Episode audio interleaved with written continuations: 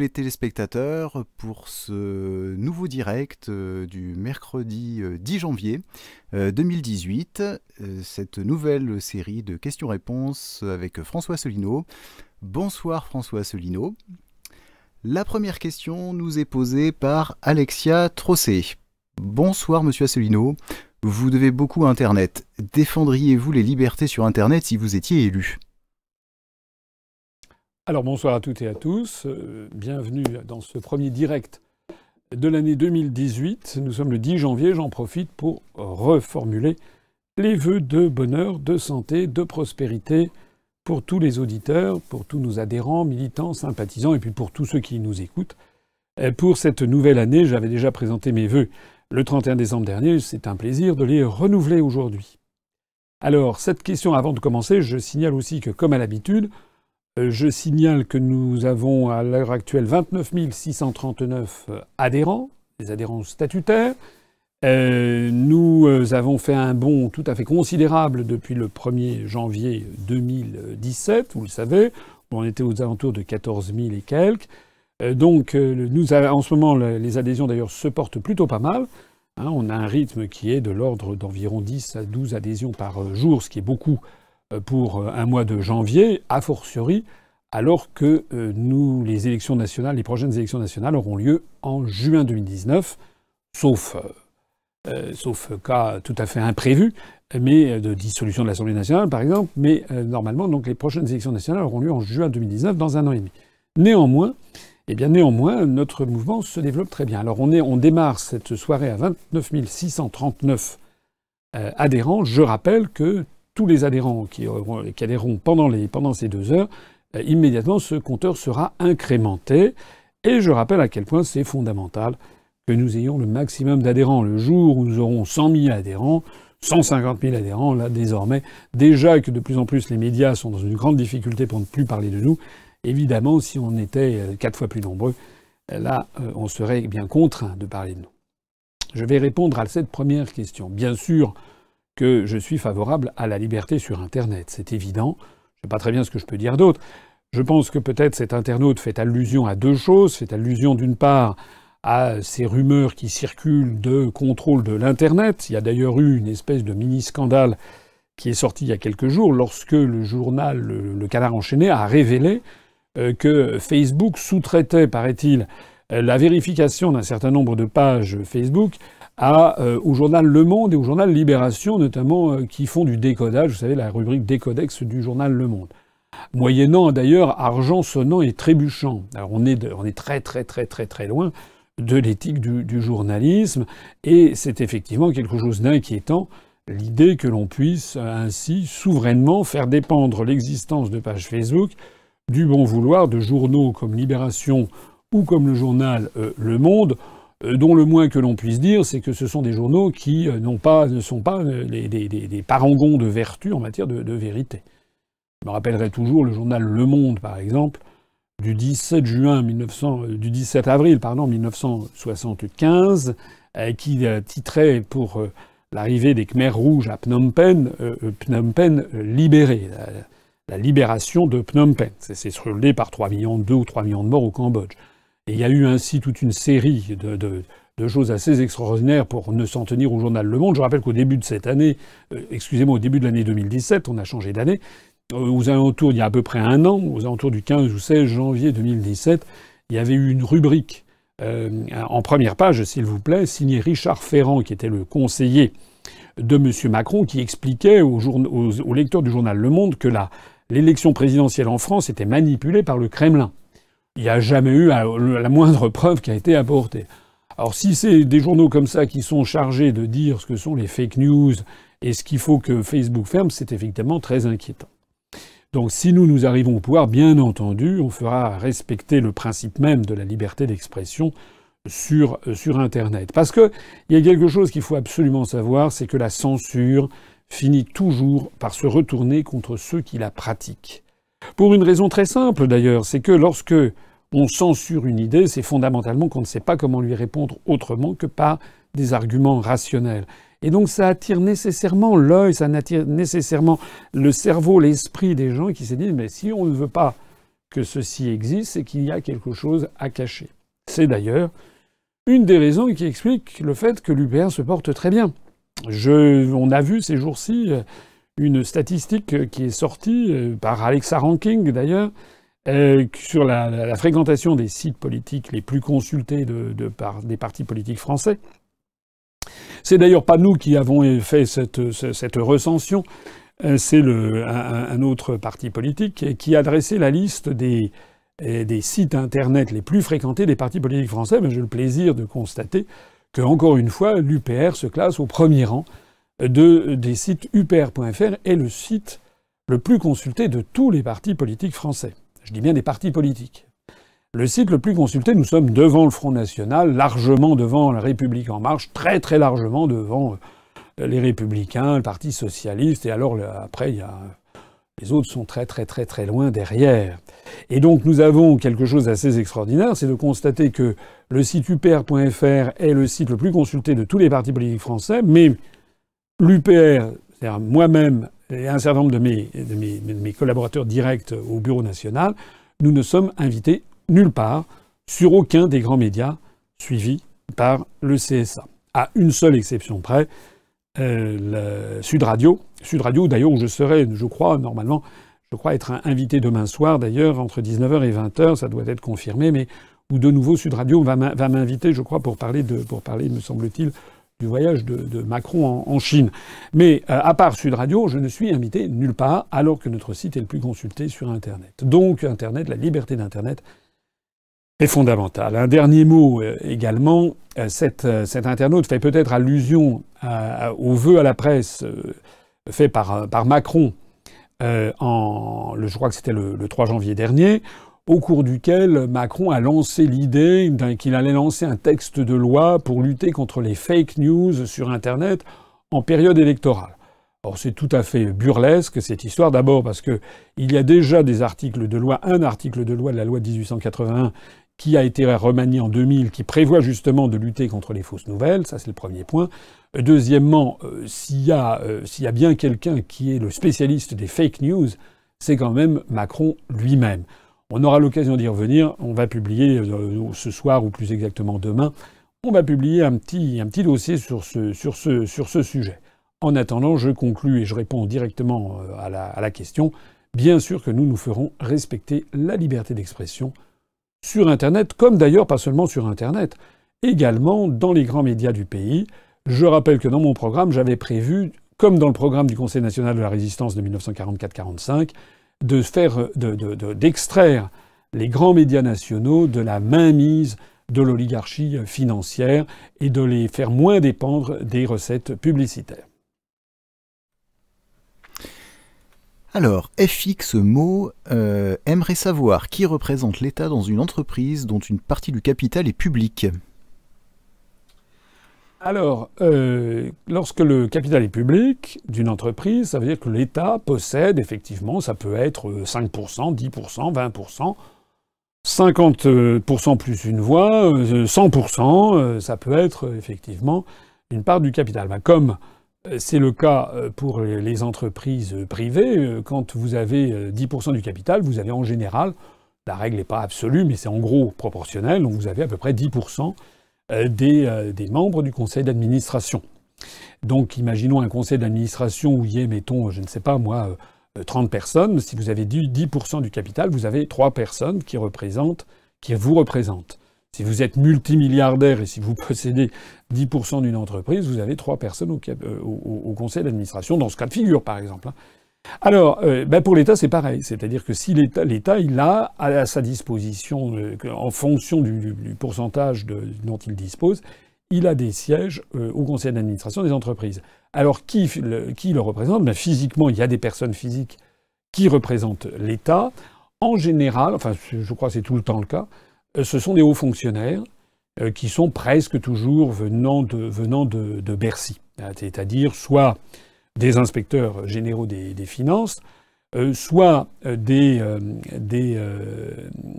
des, membres de la direction du Trésor, des administrateurs civils de la direction du Trésor, des administrateurs civils de la direction du, budget, des sous-directeurs, etc., qui sont leurs représentants de l'État. Il peut y avoir aussi parfois des représentants qui viennent d'autres ministères, ministère des Transports par exemple, ministère de l'Équipement, etc., etc. Ça dépend du champ d'activité. Et donc il peut y avoir plusieurs administrateurs qui représentent, euh, qui représentent l'État.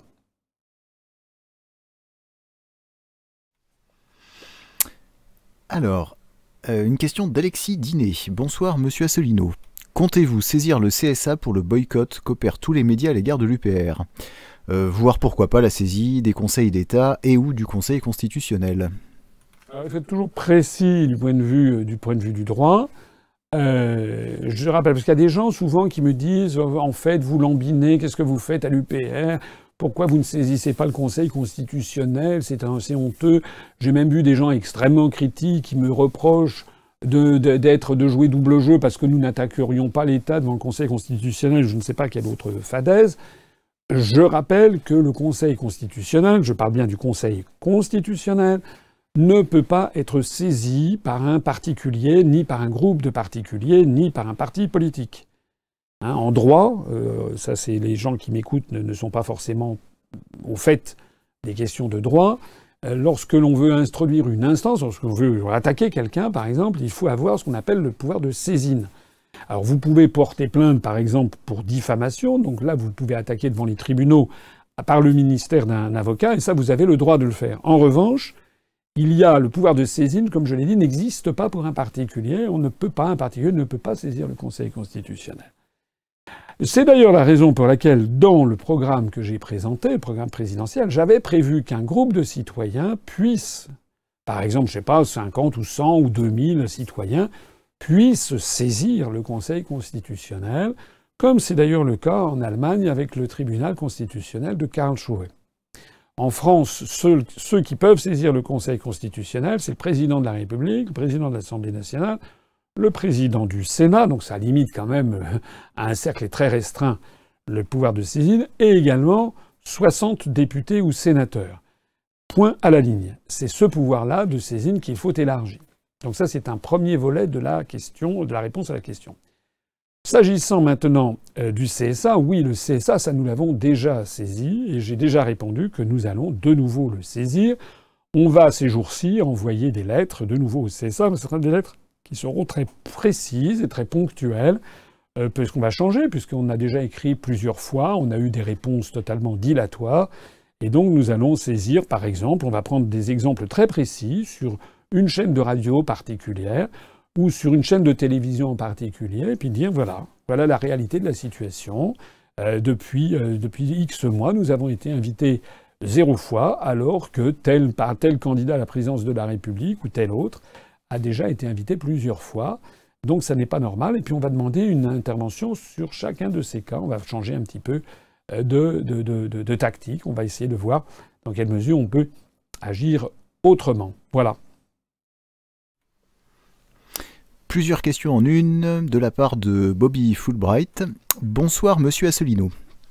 Hormis le pouvoir médiatique et la non-reconnaissance du vote blanc, euh, ne pensez-vous pas que le système soit verrouillé avant tout à cause de notre système de vote, scrutin uninominal majoritaire à deux tours, et des sondages qui poussent les Français au vote prétendu utile euh, Deuxième partie, que pensez-vous du vote alternatif à plusieurs tours et du jugement majoritaire? Euh, et dernier, dernier point, seriez-vous en faveur d'une interdiction totale des sondages qui, à mon sens, ne sont que des outils de manipulation de l'opinion? Merci d'avance. Alors il y a plusieurs questions dans ces, il y a plusieurs questions. Il y a, il y deux grands types de questions. Il y a celles qui concernent le mode de scrutin et il y a celles qui concernent les sondages. Alors s'agissant des sondages, je suis malheureusement assez d'accord avec cet internaute. C'est que je trouve que les instituts de sondage participent d'une espèce d'escamotage des élections. C'est-à-dire qu'il y a un nombre très significatif de personnes, j'en croise dans la rue constamment, qui me disent Ah, ce que vous dites est formidable. Je dis Vous avez voté pour moi Ils me disent Non, non. Eh ben, pourquoi euh, J'ai voté utile, j'ai voté pour quelqu'un qui avait plus de chance. C'est-à-dire que les gens ne votent pas pour spontanément pour ce qu'ils euh, voudraient, ils votent en se disant euh, il faut voter pour celui qui a des chances d'être tel ou tel. C'est comme ça que les sondages promeuvent constamment, bah, vous le savez très bien, Madame Le Pen ou Monsieur Mélenchon, qui sont des bons candidats de premier tour, comme on dit, c'est-à-dire qu'ils peuvent faire plein des voix au premier tour de chacun dans leur camp, mais qui sont des, candidats de nuls de second tour, puisque tout le monde sait bien qu'ils sont incapables, ni Mme Le Pen ni M. Mélenchon, de réunir plus de 50% des suffrages sur leur nom. Ce qui signifie que quiconque au deuxième tour est, opposé à un candidat du Front National ou à un candidat de France Insoumise est sûr d'être élu. C'est encore ce qui s'est passé au mois de juin dernier. C'est pas euh, que l'on ne me dise pas que, c'est une explication que je sors euh, que je sors là pour l'occasion. Ça fait des années que je le dis. Je l'ai expliqué dans une conférence qui s'appelle euh, Les partis politiques respectent-ils l'intelligence des Français? Et j'ai décrypté depuis maintenant des années ce qui se passe.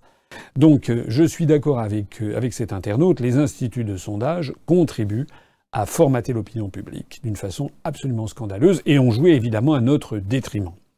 Alors, euh, moi je serais favorable bien sûr à l'interdiction des, sondages, mais euh, ce que je vois, c'est comme euh, aussitôt, c'est qu'on risque d'avoir des sondages qui soient publiés dans d'autres pays, et qui soient effectués, par exemple, tel journal belge wallon ou tel journal belge ou tel, ou tel journal suisse roman, euh, pourrait, euh, rien ne l'empêcherait de commanditer un sondage euh, en France par un institut de sondage français au moment de la présidentielle, et ensuite de publier ça sur son site internet situé en Belgique ou en Suisse, par exemple.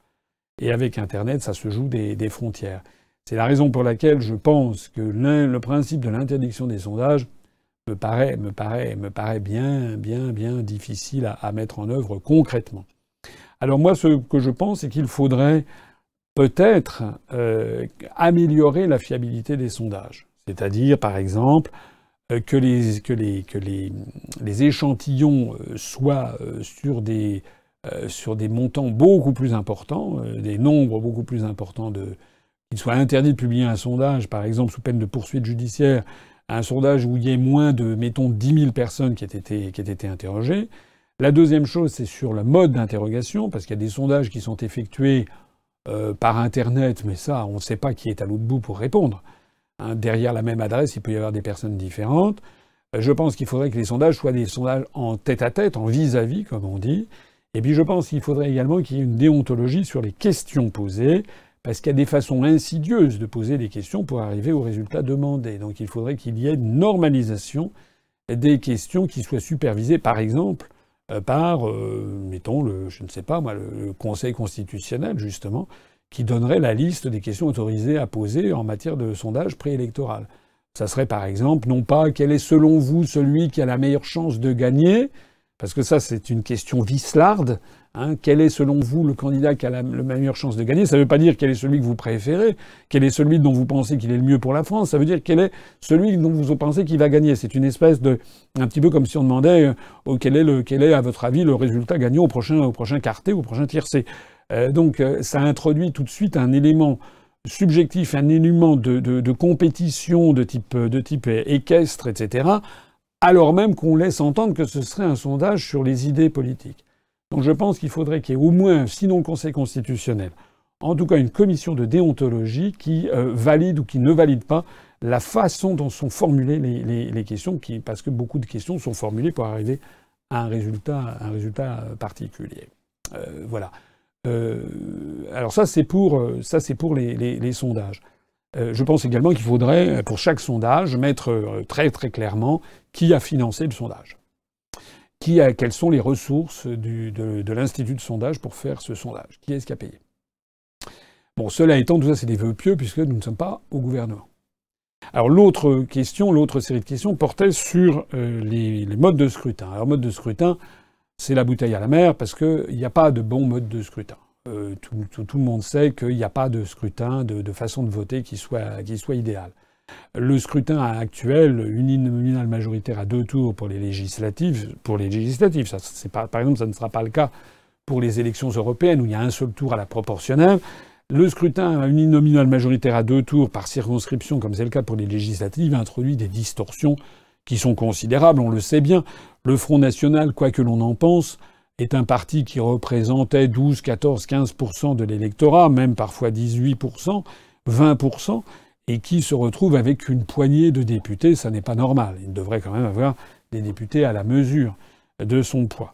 Euh, il n'est pas normal non plus que nous, qui avons représenté près de 1% des suffrages à, au moment des élections européennes, nous ayons zéro député. Voilà, il y a quand même 577 députés. Si on appliquait 0,92% à 577 députés, ça nous ferait 5, 5, 5 députés.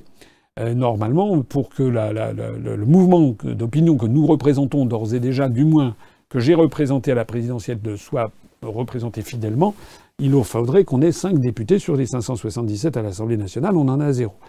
Donc, alors, est-ce qu'il faut par ailleurs passer à la proportionnelle intégrale? Vous connaissez très bien l'inconvénient de la proportionnelle intégrale, c'est que ça risque, surtout dans un pays comme la France, mais c'est vrai partout, ça risque d'avoir une espèce de morcellement du paysage, politique, et donc une, myriade de députés appartenant à quantité de, quantité de partis politiques différents, avec comme inconvénient, premièrement, une très grosse instabilité ministérielle, le risque qu'il y ait des coalitions qui se forment pour renverser des gouvernements, c'est ce qui s'était produit sous la quatrième République, et puis avec un autre inconvénient, c'est que pour pouvoir gouverner, il faut quand même avoir une majorité. Et donc ça veut dire que le pouvoir, en fait, passe dans des combinazioni, comme on dit en italien, des combinaisons d'appareils qui se passent dans le dos des Français. Donc finalement, euh, certes, ça paraît plus démocratique d'avoir une meilleure représentation, mais au définitif, si dans le dos des Français, les différents partis politiques s'entendent entre eux pour faire des combinaisons, c'est pas génial. Regardez ce qui se passe en ce moment en Allemagne. En Allemagne, c'est pas très bon. En Allemagne, c'est le système proportionnel avec quand même cette barre de 5% minimum qu'il faut avoir pour avoir des députés. Donc en Allemagne, ils ont un système proportionnel, mais avec la barre des 5%, qui exclut euh, les petites formations. Mais euh, d'ores et déjà, vous voyez qu'en Allemagne, il n'y a toujours pas de gouvernement, en fait, de majorité. Euh, il y a un gouvernement qui expédie les affaires courantes, comme on dit, mais Mme Merkel n'arrive pas, n'arrive pas à faire émerger un gouvernement de, de coalition. Ça ne s'est pas bien passé dans un premier temps. Elle avait envisagé de faire alliance avec les chrétiens démocrates et le Parti libéral, euh, et la CDU et la CSU, le Parti libéral et, les Verts. Euh, et ça n'a pas marché à cause des, libéraux qui avaient des positions très très très eurocritiques. Donc ça a échoué. Donc après, Mme Merkel s'est tournée vers le Parti socialiste, le SPD, mais qui lui a des propositions, euh, des positions extrêmement pro-européennes. Et donc ça patine également. Il va peut-être falloir donc qu'il procède à une nouvelle élection euh, tout ceci, le jeu ayant été perturbé outre-Rhin par le fait qu'il y a euh, un poids important du nouveau mouvement politique qui s'est développé, Alternative für Deutschland, qui est ce mouvement qui est qualifié d'extrême droite et qui est, euh, qui est surtout est très critique contre, contre, contre l'euro. Voilà. Alors, il y a, cet internaute a évoqué certaines autres façons de, de Euh, il y a eu des réflexions qui avaient été menées déjà il y a longtemps, je ne sais plus par qui d'ailleurs, mais c'était pas par Condorcet ou je ne sais pas quoi, euh, sur des, façons différentes de voter, où on voterait pour euh, euh sur une liste de celui qu'on préfère, de, de celui qu'on préfère à celui qu'on aime le moins, ou le moins pire, etc.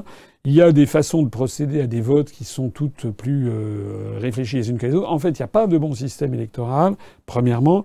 Puis deuxièmement, euh, ça ne dépend pas de moi, ça ne dépend pas de nous, ça dépendrait éventuellement lorsque l'on aurait, euh, serait accès, lorsque l'on aurait accédé au pouvoir. Je terminerai ce propos en disant quand même que euh, Emmanuel Macron, si j'ai bien compris, souhaite modifier la règle électorale pour les élections législatives de 2022.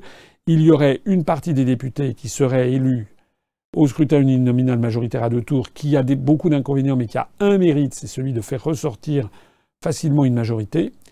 Euh, et puis il y aurait une autre partie des députés qui seraient élus, eux, à la proportionnelle, euh, en fonction à la proportionnelle. Alors, c'est, on, est, on voit la logique, c'est pas mal.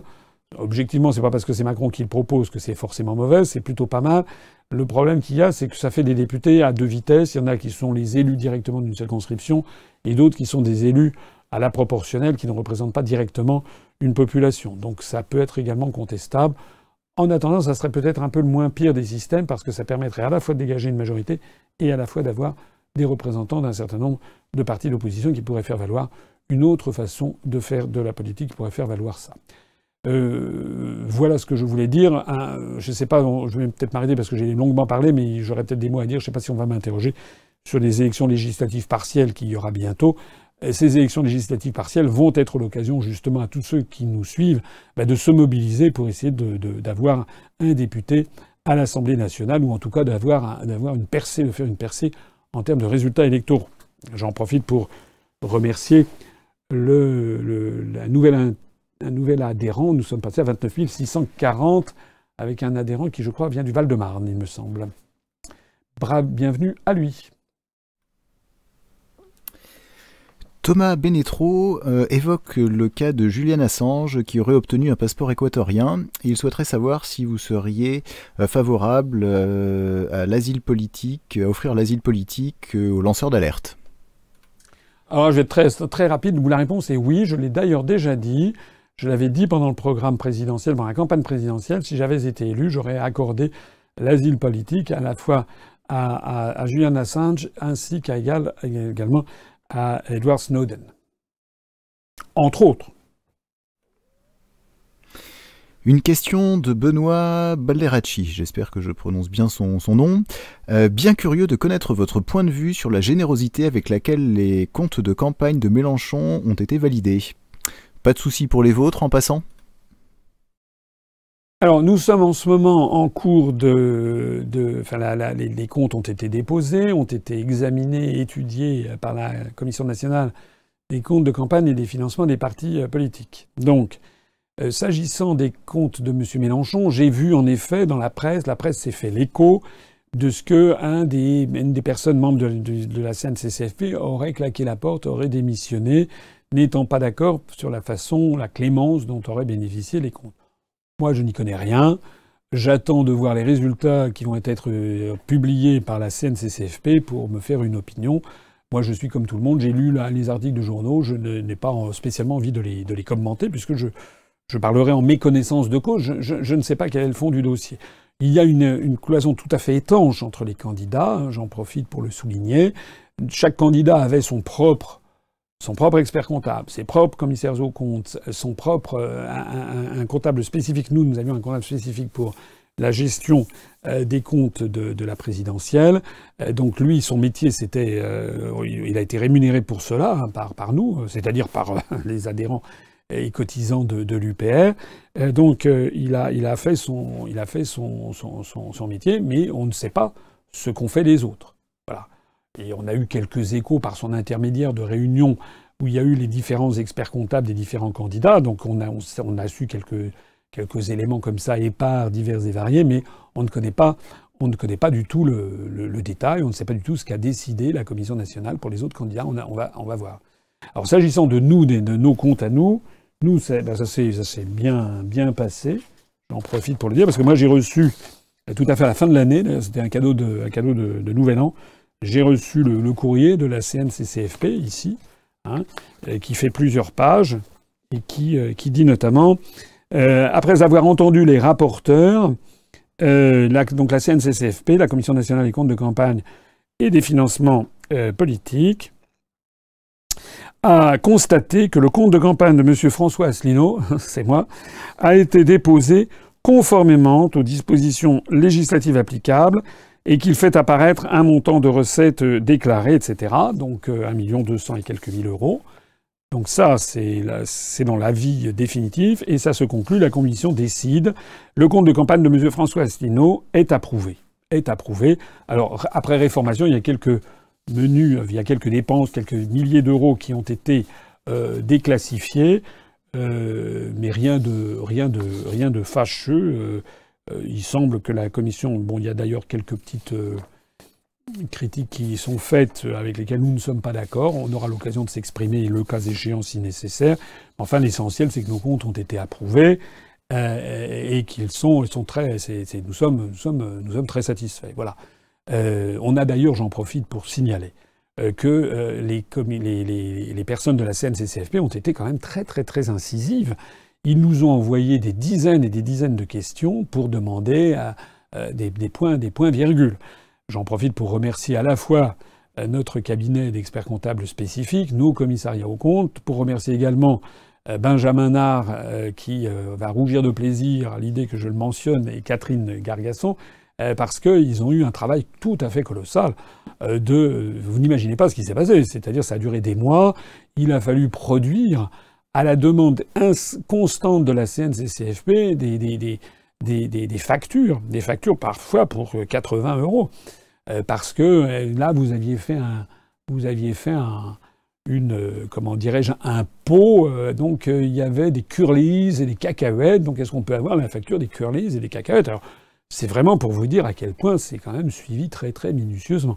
Alors il y a, on a une réformation, comme je vous l'ai dit, de quelques milliers d'euros, euh, c'est-à-dire que la, la, CNCCFP ne reconnaît pas certaines dépenses à, certains endroits, parce qu'on est dans le domaine parfois de, la, pure appréciation. Euh, normalement, il faut imputer dans les comptes de campagne des comptes qui ont été euh, un an avant le premier tour, mais avec une clé de répartition en fonction des, en fonction des événements. Donc je vous demande, là, tout ça, on est un peu dans le, doigt, dans le doigt mouillé. En attendant, soyez rassurés, l'UPR sort euh, la tête haute de cette, euh, épreuve. Euh, d'après les rumeurs, effectivement, il y aurait peut-être des candidats avec lesquels ça serait pas mal, que ça serait pas, pas si bien passé que ça. Et en attendant de, de voir, pour nous, pour nous, nos comptes ont été validés.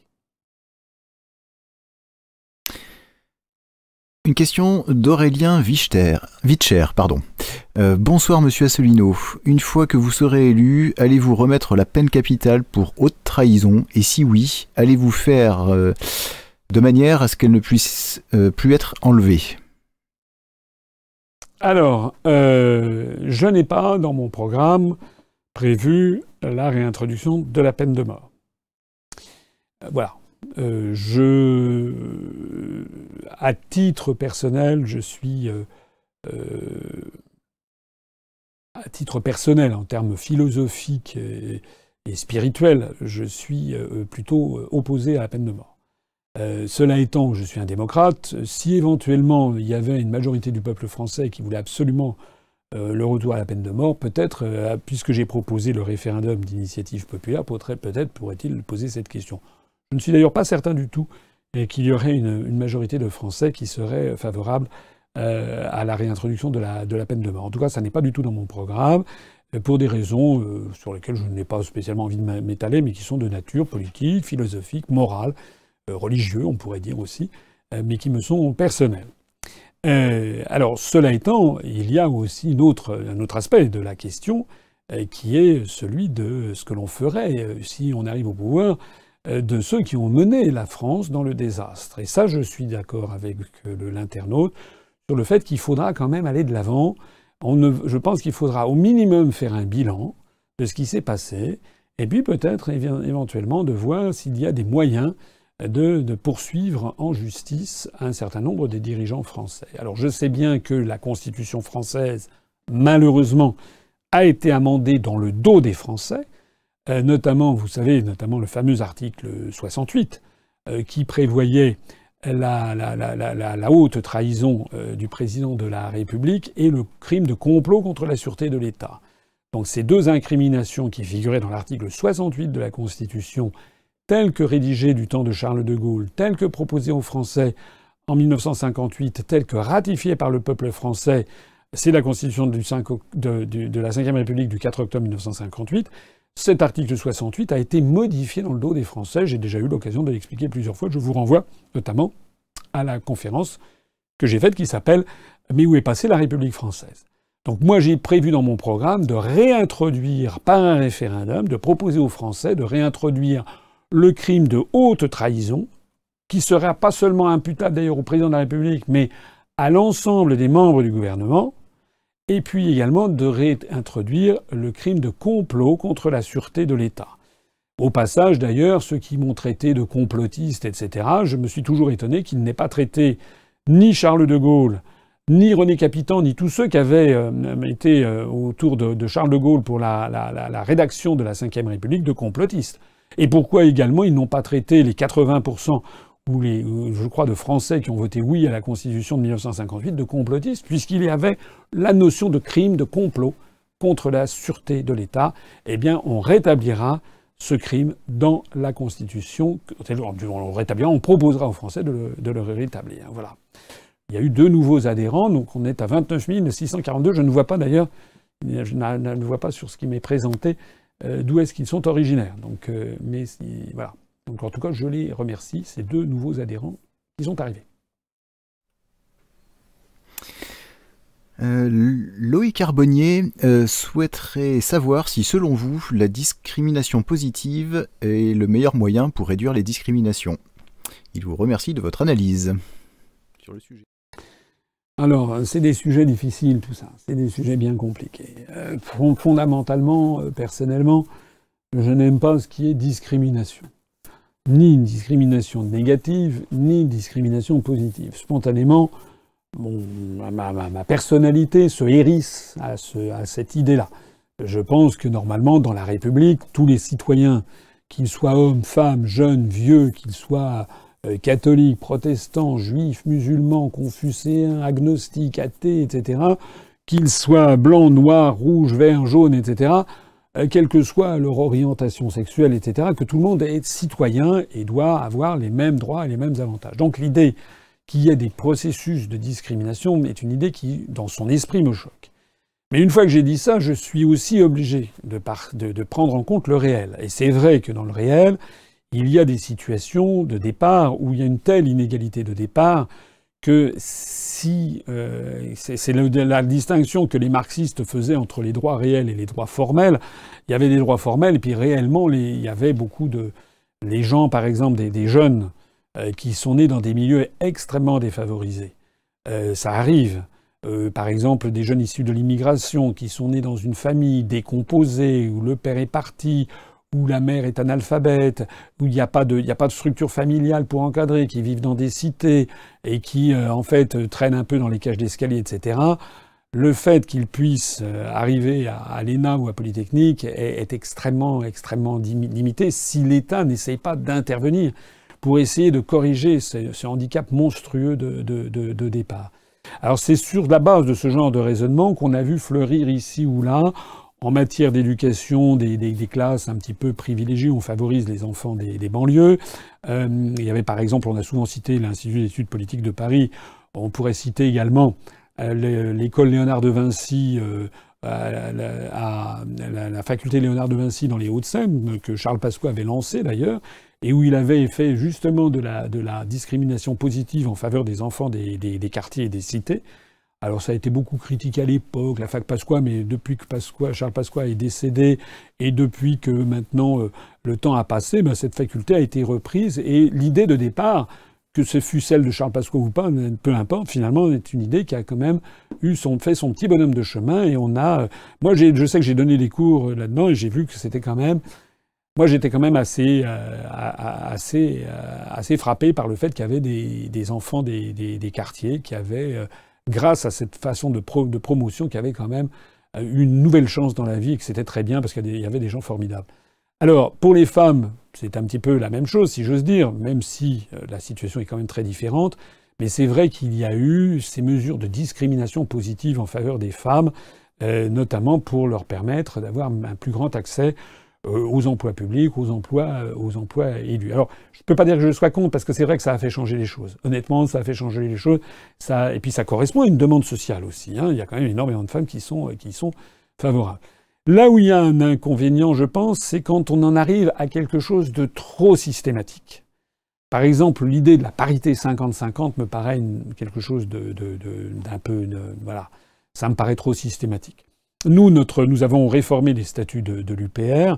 On a proposé, et 97, et quelques pourcents de nos adhérents ont accepté, euh, du moins ceux qui ont voté, on a modifié les statuts pour qu'il y ait désormais au bureau, d'abord on a considérablement élargi le bureau national avec 58 personnes, et il doit y avoir maintenant à, peu près 25% minimum d'un des deux sexes, donc en gros de femmes. Pourquoi 25% Parce que on a à peu près 25% de femmes euh, parmi nos adhérentes il nous est apparu que si on avait imposé une règle 50-50, c'eût été là, pour le coup, discriminatoire à l'encontre des, hommes.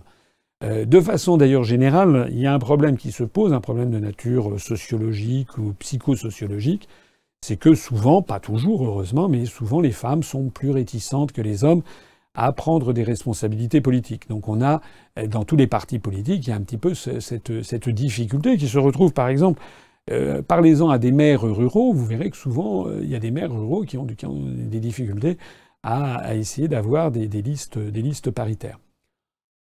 À mon avis, je pense qu'il ne faut pas aller beaucoup plus loin maintenant que ce qui existe. Je pense qu'il faudrait qu'il y ait Moi, plutôt que de parité exacte, je pense qu'il faudrait me dire, par exemple, qu'il y a au moins un tiers des, deux sexes, dans, voilà, ou 40%. Ça laisserait un petit peu plus de marge de manœuvre. Euh, je pense aussi qu'il y a une dérive qu'il faudrait éviter, c'est qu'on aille au-delà. Et c'est qu'après après avoir parlé des femmes, on parle des gens en fonction de leur religion, de leurs origines ethniques, de leur orientation sexuelle, etc. Bref, que ce soit une espèce de dérive à l'américaine, où la seule chose qui compte, ça serait l'appartenance à telle ou telle communauté, et non pas, et non pas la, qualité euh, intrinsèque de la personne, son intelligence, sa connaissance des dossiers, son goût euh, pour servir euh, autrui, son, sa, comment dirais-je, sa, volonté de servir le, bien public, res publica en latin, la République, le bien public, sa, son, sa relative, comment dirais-je, indifférence aux, honneurs, son, voilà, son, sa sincérité, voilà, ça, ce sont des éléments qui doivent ressortir d'une campagne, d'une campagne électorale, et non pas un sexe, une couleur de peau, une religion, etc. C'est pour ça que je pense qu'il faut maintenant ne plus aller au-delà dans ces, dans ces mesures-là, mais garder ce qui a été fait. Je pense que c'est une bonne chose. Une question de Tae Hun Lim. Euh, je vois souvent que vous citez Confucius pour défendre vos idées. Est-ce que vous savez qu'il est contre la souveraineté populaire que vous défendez? Alors Confucius, euh, je cite souvent Confucius parce que Confucius est un, une des grandes figures de l'histoire de l'humanité et de la sagesse, en particulier de la sagesse chinoise. Euh, Confucius, maître Kong, qui était né à Fu, dans le Shandong, d'ailleurs, on va, si vous allez dans le Shandong, dans la ville de Chufu, qui se trouve au pied du Taishan, vous pourrez loger, enfin moi j'y suis allé il y a une vingtaine d'années, je pense que ça n'a pas changé, dans une espèce d'hostellerie qui était, qui paraît-il, est possédée par les descendants de Confucius qui vivaient en moins 500 avant Jésus-Christ. C'est un peu comme s'il y avait à Athènes ou dans la banlieue d'Athènes un hôtel qui était tenu par les arrière, arrière, arrière, arrière descendants euh, collatéraux de, Socrate ou de Platon. Euh, alors, euh, Confucius vivait à l'époque, sauf erreur de ma part, des royaumes combattants, en moins 500, moins 480 avant Jésus-Christ. Donc c'est une toute autre époque historique. C'est une toute autre époque historique. Euh, donc l'idée de souveraineté populaire, de souveraineté nationale, effectivement, est totalement anachronique quand on parle de, Confucius. J'ajoute par ailleurs que moi, quand je cite Confucius, pour moi, ça n'est pas la loi et les prophètes. De même que lorsque je cite Charles de Gaulle, ou que lorsque je cite euh, tel ou tel, ou Jaurès, ou que je cite euh, tel ou tel euh, penseur, ça n'est pas que je considère que c'est forcément indépassable. C'est que je pense que la citation que je prends correspond à ce que je pense sur un sujet en particulier. Donc c'est vrai que Confucius est à la base de ce que l'on appelle la pensée confucéenne, qui a imprégné considérablement le monde chinois et le monde sinisant alentour. C'est-à-dire on ne peut pas comprendre la Chine si on ne connaît pas les écrits de Confucius, comme d'ailleurs de Lao Tse, euh, ou comme d'ailleurs d'un certain nombre, il y a aussi les légistes de, l'époque, il, y a toute une série de, penseurs. On pourrait dire, pour ceux qui ne connaissent pas bien, que Confucius est un peu le représentant d'un courant conservateur, alors qu'il y a eu des courants plus libéraux, si on peut utiliser des anachronismes dans l'histoire de la pensée, euh, de la pensée chinoise. Confucius donne la priorité au respect de l'autorité, au respect de l'ancienneté, au respect du savoir et à, l'idée du savoir. Alors effectivement, c'est une pensée qui est assez volontiers, que l'on peut considérer assez volontiers comme, comme, comme, conservatrice, voire réactionnaire. Mais Confucius est également à l'origine de quelque chose qui, en revanche, est très moderne, c'est l'idée que tout le monde peut acquérir du savoir, qu'il faut être, devenir, devenir comment dirais-je, euh, respecter les rites, respecter ses parents, respecter le savoir, et euh, qu'on doit avoir accès aux emplois publics en fonction des talents. Donc euh, la pensée qui va être celle de la France révolutionnaire de 1789 avec la Déclaration des droits de l'homme et du citoyen qui postule dans je ne sais plus quel article que les emplois publics sont accessibles à tout le monde en vertu des seuls talents, puisqu'avant avant la Révolution c'était réservé aux aristocrates, à partir de la Révolution, c'est ce qui a donné l'élitisme républicain, c'est-à-dire que tout le monde peut se présenter à des concours. Eh bien ça, la pensée confucienne a fait que depuis euh, la, Chine impériale, depuis deux millénaires, eh bien il y a des concours mandarinaux qui est un peu l'équivalent de, de, l'école nationale d'administration ou de, des IRA, les instituts régionaux d'administration, ou des concours administratifs divers et variés qui existent en France. C'est-à-dire que tout le monde peut les présenter et en vertu des seuls talents va accéder à ces emplois publics. Eh bien, en Chine, ça existe depuis, depuis des millénaires. Ça s'appelle les, les, concours, le concours mandarinal. Et on a vu des, des fils de, paysans il y, a, il y a 3 ou 400 ans ou 500 ans devenir, par la seule vertu de leur intelligence, de leur travail, de leur capacité de travail et de leur capacité à, savoir écrire, à savoir réfléchir, on les a vus accéder aux plus hauts emplois de l'Empire. Ça, c'était quelque chose d'assez moderne. Voilà. Ne me faites pas dire ce que je n'ai pas dit. Je n'ai pas une vénération absolue pour euh, Maître Kong, Kang Tse, mais euh, je considère que c'est un des très grands penseurs de l'histoire de l'humanité. Une question de Girard Création. Euh, bonjour Monsieur Asselineau, que pensez-vous de l'entrée en vigueur du nouveau contrôle technique imposé par l'Union européenne? Euh, Oui, bah écoutez, qu'est-ce que j'en pense? C'est des questions un petit peu difficiles parce que dans l'absolu, euh, l'idée qu'il y ait des contrôles techniques sur les épaves, sur les voitures anciennes, c'est quand même plutôt une bonne chose. Mais dans la pratique, euh, à partir de, c'est comme comme la langue des hein, c'est le meilleur et le pire. Mais dans la pratique, si on, on, si on force à avoir des contrôles techniques de plus en plus fréquents, de plus en plus exhaustifs, de plus en plus chers, il y un moment à partir duquel il y a des gens qui vont plus pouvoir suivre et la, voiture, l'automobile va devenir décidément, c'est plus que la vache à lait, ça va devenir une espèce de ponction colossale sur le peuple français parce que dans tous les domaines, dans tous les domaines, on est en train de tirer sur la corde de l'automobiliste. Que ce soit le contrôle technique, que ce soit les amendes. Les amendes maintenant à Paris, ça m'est arrivé l'autre jour, j'avais laissé samedi matin devant chez moi sur une place autorisée euh, j'avais laissé ma voiture, je n'y avais pas, je n'avais pas mis le, j'avais pas mis, parce que c'était un samedi matin, j'avais oublié que le samedi était payant. Euh, ben, je me suis euh, ramassé une contravention de 50 euros. 50 euros, alors qu'il y avait d'autres plastiques, que ça ne gênait personne, et c'était un samedi matin. Franchement, je trouve que c'est quand même complètement abusif. Puis surtout, ce que je me dis, c'est que, bon, moi, ça va, mais des gens qui ont des, des tout petits revenus, ou des gens qui sont au chômage. Moi, j'ai été maintenant, grâce à la réforme des statuts et qui a été votée par le, les, adhérents, maintenant j'ai une rémunération par, euh, par l'UPR, mais euh, qui est bien inférieure à celle que je, que gagnais, mais qui, qui, est tout à fait euh, correcte. Mais je me dis des gens qui sont au chômage et qui ont simplement un RSA, mais qui ont besoin d'une voiture parce que sinon ils ne peuvent pas circuler. Euh, ou des gens qui ont un tout petit salaire, qui, qui, ont une amende de 50 euros, tout simplement, ils ont oublié de mettre un ticket de parking sur une place autorisée.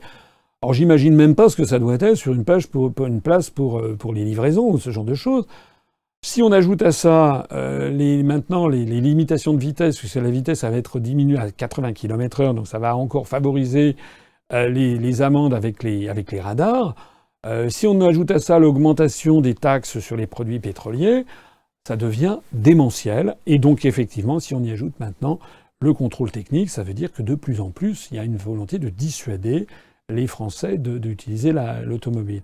Alors, euh, moi, je dis dans toutes ces choses-là, je trouve que c'est typiquement des choses où quand même on devrait demander l'avis de la population française. J'ai précisé que moi, je suis en faveur d'un recours beaucoup plus fréquent au, référendum. Moi, je trouve, par exemple, qu'on aurait pu demander aux Français ce qu'ils pensent de la limitation de vitesse sur les autoroutes départementales de 90. À l'heure actuelle, elle est passée à 80. Parce que le discours qui consiste à dire ça va faire baisser le nombre de morts n'est pas du tout certain. On me dit qu'au Danemark, euh, c'est l'inverse qui est vrai, c'est qu'au Danemark, ils ont fait passer euh, de 80 à 90 km/h la, la, limitation de vitesse sur les autoroutes départementales et de 110 à 130 sur les autoroutes.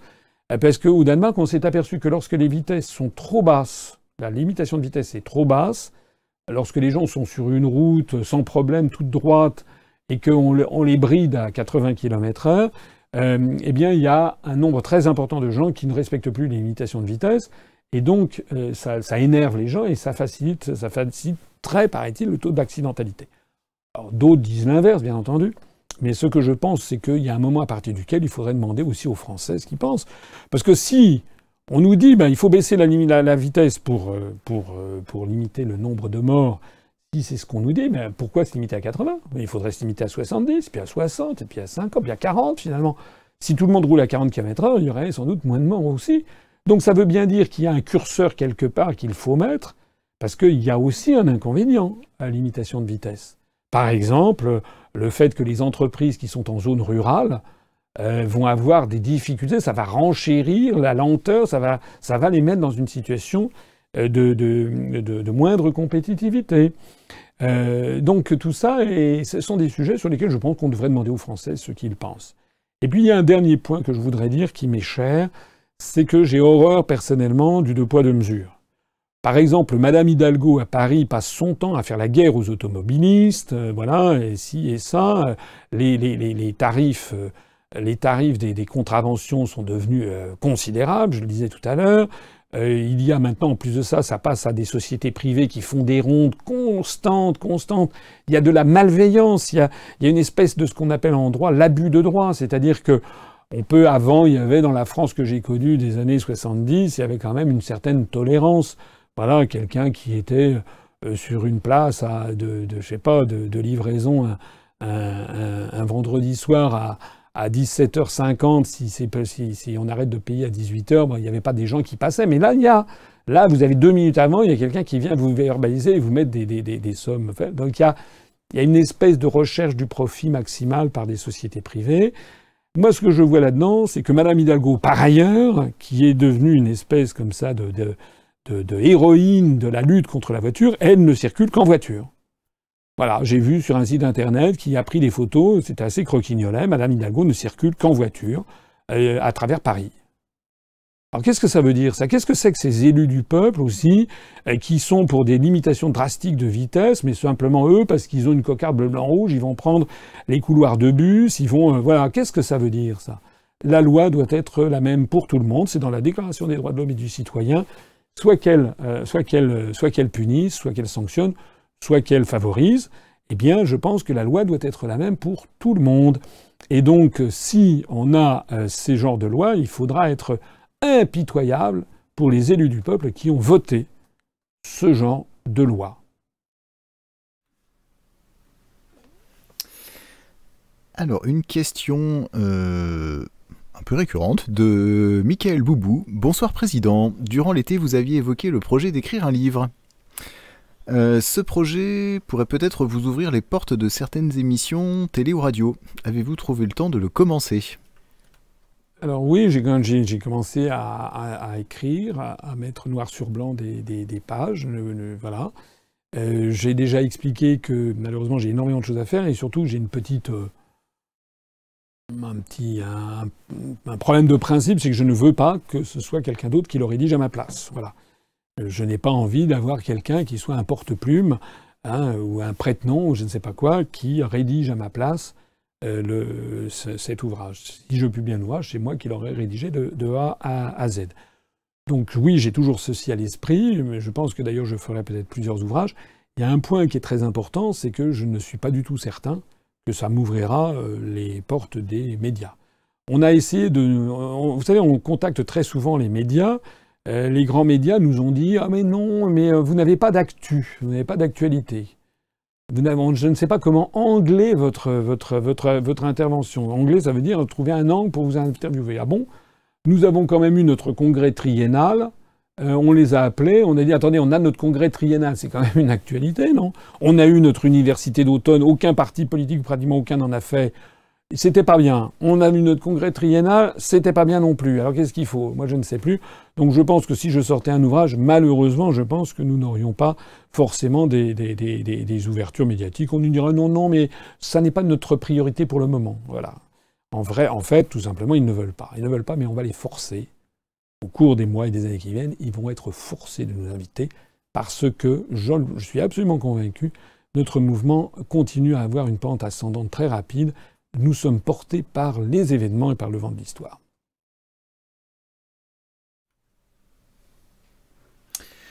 Euh, Marco Pantic, Pantich, je ne sais pas si je prononce très bien, euh, aimerait avoir votre opinion sur le TPI, le Tribunal pénal international pour l'ex-Yougoslavie. Euh, et il aimerait également savoir comment vous voyez la situation géopolitique dans les Balkans. Merci. Alors, euh, le tribunal pénal international, moi je me suis déjà, je crois, exprimé dessus. Euh, c'est à la fois, euh, dans l'absolu, je ne suis pas hostile à ce qu'il y ait un tribunal pénal international, ce qu'on a sous l'égide de l'Organisation des Nations Unies, pour poursuivre au niveau mondial des responsables politiques qui auraient commis des atrocités absolues, qui seraient responsables de dizaines, de centaines, milliers de morts, parfois de millions de morts. Je trouve que euh, ça serait au XXIe siècle, dans le, monde, dans, lequel nous vivons, qui est devenu quand même un petit peu un village planétaire, je pense qu'on ne peut plus tolérer que des, euh, que des, euh, que des assassins en série qui, qui soient arrivés au pouvoir puissent vivre impunément d'une retraite heureuse après avoir été à l'origine de, de, dizaines, une centaine de milliers de morts. Alors une fois que j'ai dit ça, ça, n'est qu'un des aspects du problème. Parce que le problème que pose le TPI, c'est que c'est quelque chose qui a été extrêmement politisé, euh, qu'il faut accepter euh, la, juridiction du tribunal pénal international, c'est ce que l'on appelle le statut de Londres, qui est un traité international, puisque les États sont souverains. Donc il faut accepter d'être sous la tutelle de ce tribunal, il faut le, signer le, statut de Londres, puis le ratifier, puis qu'ensuite il y ait, je ne sais plus combien, 50 ou 60 États minimum qui l'aient ratifié pour que ça entre en vigueur. C'est ce qui s'est passé. Un certain nombre d'États, notamment des États d'Afrique, des États d'Europe, ont signé puis ratifié le statut de Londres, créant le tribunal pénal international, et le nombre minimum d'États a été atteint de telle sorte que le tribunal a pu être constitué. Le problème de ce tribunal, c'est que pour l'instant, il a attiré à lui, effectivement, il y a eu le tribunal sur l'ex-Yougoslavie, puisque les gouvernements des États résultants de la Yougoslavie, eux, ont signé puis ratifié le statut de Londres. Il y a eu également des États d'Afrique, hein, avec par exemple euh, de la Côte d'Ivoire, euh, euh, dont on a vu donc le dirigeant qui a été transféré au tribunal pénal international. Mais mais, euh, par exemple, les, alors maintenant ils sont morts, mais les, auteurs du génocide de Khmer Rouge, euh, par exemple euh, Pol Pot et autres, en fait, ne sont jamais passés devant le tribunal pénal international. Et puis surtout, les responsables des guerres illégales qui ont eu lieu, à commencer par la guerre en Irak, où il y a minimum 800 000 morts civiles, qui est une guerre illégale au regard du droit international, puisque jamais, jamais les États-Unis d'Amérique ont obtenu le feu vert de l'Organisation des Nations Unies, le Conseil de sécurité, en vertu du chapitre 7 de la Charte. La guerre menée par les États-Unis d'Amérique et la coalition en Irak pour détruire le régime de Saddam Hussein, pour pendre haut et court Saddam Hussein, et pour ensuite faire une guerre qui en est à, peu près, un minimum, d'après les estimations les plus sérieuses, 800 000 morts civiles, peut-être un million de morts civiles, c'est exactement l'incrimination de crimes contre la paix, de crimes de guerre, peut-être même de crimes contre l'humanité et de crimes économiques, c'était les quatre incriminations du tribunal de Nuremberg. Donc normalement, et ça ne préjuge pas d'ailleurs du jugement final, mais normalement, George W. Bush, euh, Anthony Blair, le Premier ministre britannique de l'époque, euh, et également certains dirigeants euh, européens auraient dû être déférés au tribunal pénal international. Il n'en est rien et pourquoi? Parce que figurez-vous que les États-Unis d'Amérique, après avoir forcé un certain nombre de pays d'Afrique à signer puis ratifier le statut de Londres, les États-Unis d'Amérique n'ont pas ratifié le statut de Londres. Donc ça, c'est absolument inadmissible. Et moi, je considère que si nous arrivons, nous, au pouvoir, moi, je ne suis pas défavorable, je l'ai dit, à ce qu'il existe un TPI, mais à condition que tous les pays du monde en fassent partie. Et j'estime que tant que les États-Unis d'Amérique tant que le Royaume-Uni n'auront pas signé, ratifié le traité de, statut de Londres, c'est-à-dire qu'on ne puisse pas déférer leurs propres dirigeants devant le tribunal pénal international, je considère que c'est une justice scandaleuse à deux vitesses et une justice menée par le monde euro-atlantiste contre le reste du monde. Et je signale d'ailleurs qu'il y a eu un tribunal qui s'est tenu à Kuala Lumpur en Malaisie il y a deux ans, je crois, et qui avait condamné justement pour crime de guerre Anthony Blair, justement sur l'affaire euh, euh, irakienne. Voilà mon sentiment sur le tribunal pénal euh, international. bon, pour le reste, sur les Balkans, là, je ne, je ne, suis pas un expert de la situation. ce que je sais en tout cas, c'est que il y a actuellement donc plusieurs États qui sont en instance d'entrée dans l'Union européenne, que la Serbie, qui a été, enfin, l'ancienne Yougoslavie qui a été dépecée selon la stratégie américaine du diviser pour régner, même la Serbie a perdu le Kosovo, que les différents États euh, émiettés de la Yougoslavie, la plupart, certains d'entre eux sont déjà entrés euh, dans l'Union européenne comme la Slovénie et la Croatie, d'autres sont en cours de demande, ce qui pose d'ailleurs des problèmes, par exemple pour la Macédoine dont le nom est contesté par la Grèce. Euh, je dirais un mot sur les Balkans, je dirais quand même quelque chose qui a échappé en fait, je pense, à la, à la majorité de nos concitoyens, c'est que depuis le 1er janvier, c'est la Bulgarie qui est quand même un des pays principaux des Balkans, la, chaîne du Balkan passe à travers la Bulgarie, c'est la Bulgarie qui désormais est présidente euh, de l'Union européenne pour six mois. Hein. donc, alors sous la présidence bulgare, euh, il faut savoir que la Bulgarie est en fait, euh, les dirigeants bulgares ont quasiment parti lié avec les mafias locales. Et l'Union européenne, à chaque fois, la Commission européenne se plaint des difficultés ou des lenteurs à mettre en œuvre la lutte contre la corruption en Bulgarie faut pas se moquer du monde. Pour la première fois, enfin pour la première fois, en tout cas de façon désormais claire et nette, ceux qui exercent la présidence tournante de l'Union européenne, en nominativement la, Bulgarie, eh bien la Bulgarie est actuellement dirigée par euh, un, gouvernement euh, qui a tout à fait partie liée avec, euh, avec la mafia.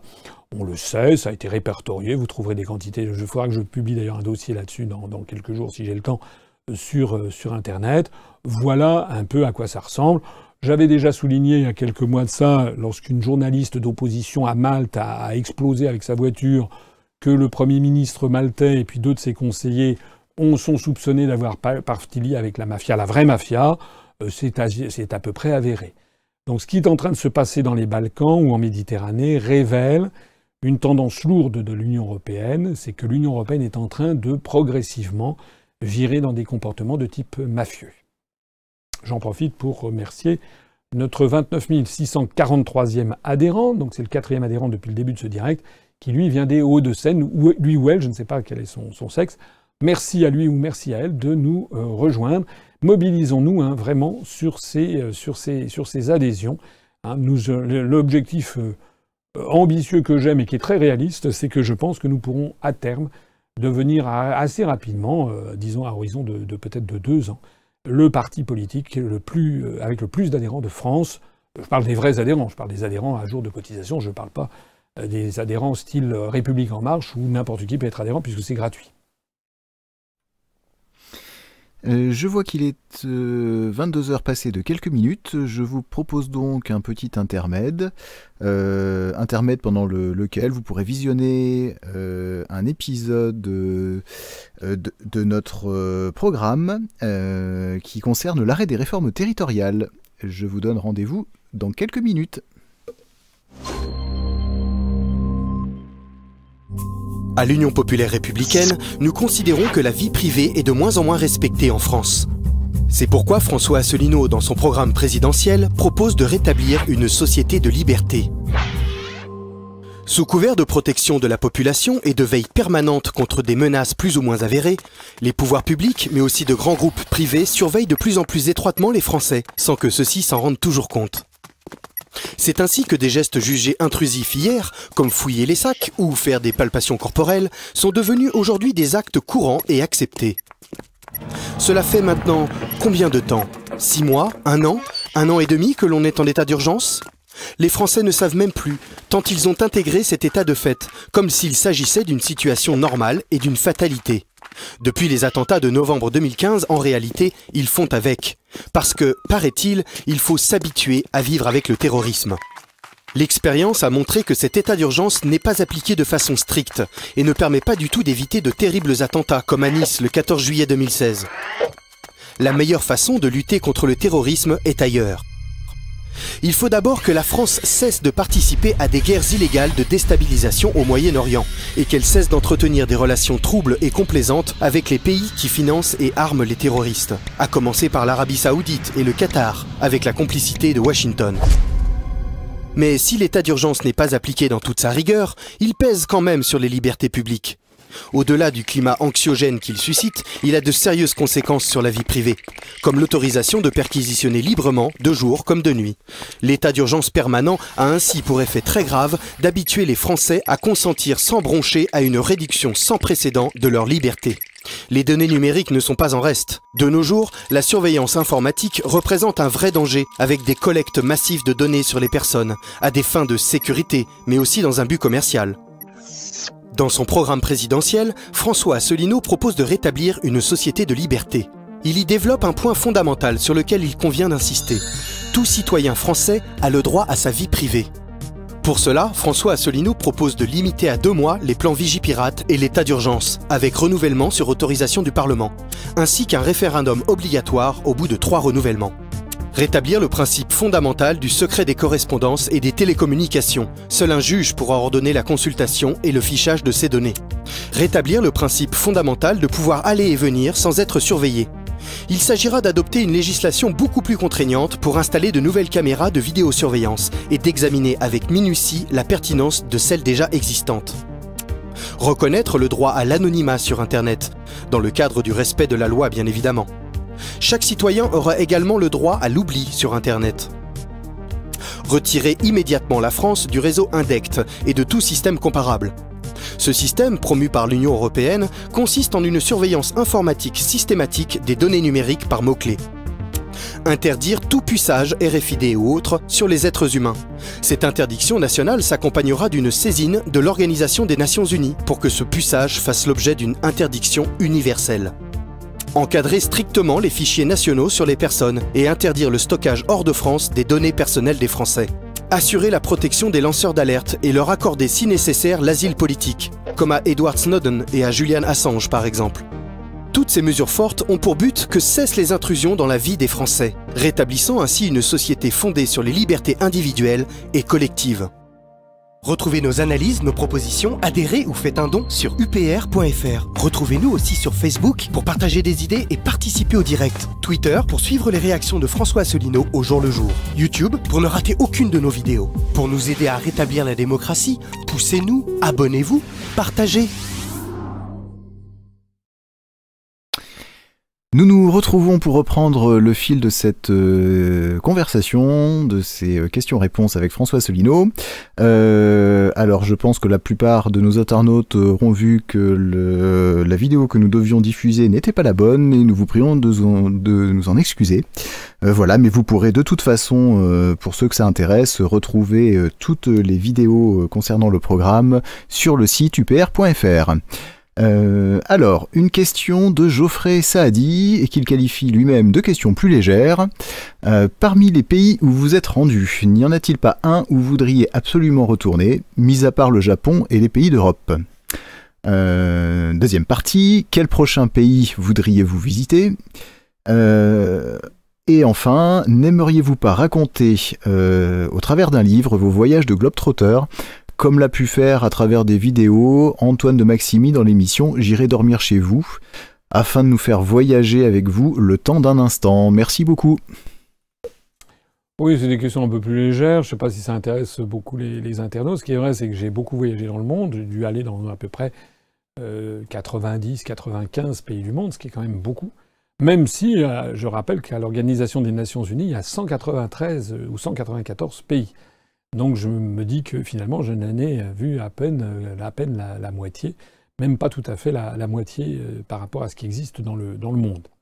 Euh, alors, la question, parmi ceux où je suis allé, là où j'aimerais retourner, à part le Japon, je vois que cet internaute sait bien qui, qui, je suis, et puis les pays d'Europe. Hmm, parmi ceux où je suis déjà allé, où j'aimerais retourner, j'aimerais. il y a beaucoup de pays où j'aimerais retourner. J'aimerais retourner en Inde parce que je ne connais pas toute l'Inde. Je connais, il y, a, des parties de l'Inde où j'aimerais aller, notamment euh, la partie euh, du sud, euh, la partie tamoul. J'aimerais aussi aller dans le Gujarat et puis, et puis dans l'Assam. j'aimerais, j'aimerais retourner au sultanat d'Oman, qui est un pays où j'ai passé quelques jours absolument magnifique, que, que j'ai trouvé splendide. J'aimerais retourner au Yémen, mais malheureusement la situation au Yémen en ce moment est assez mauvaise.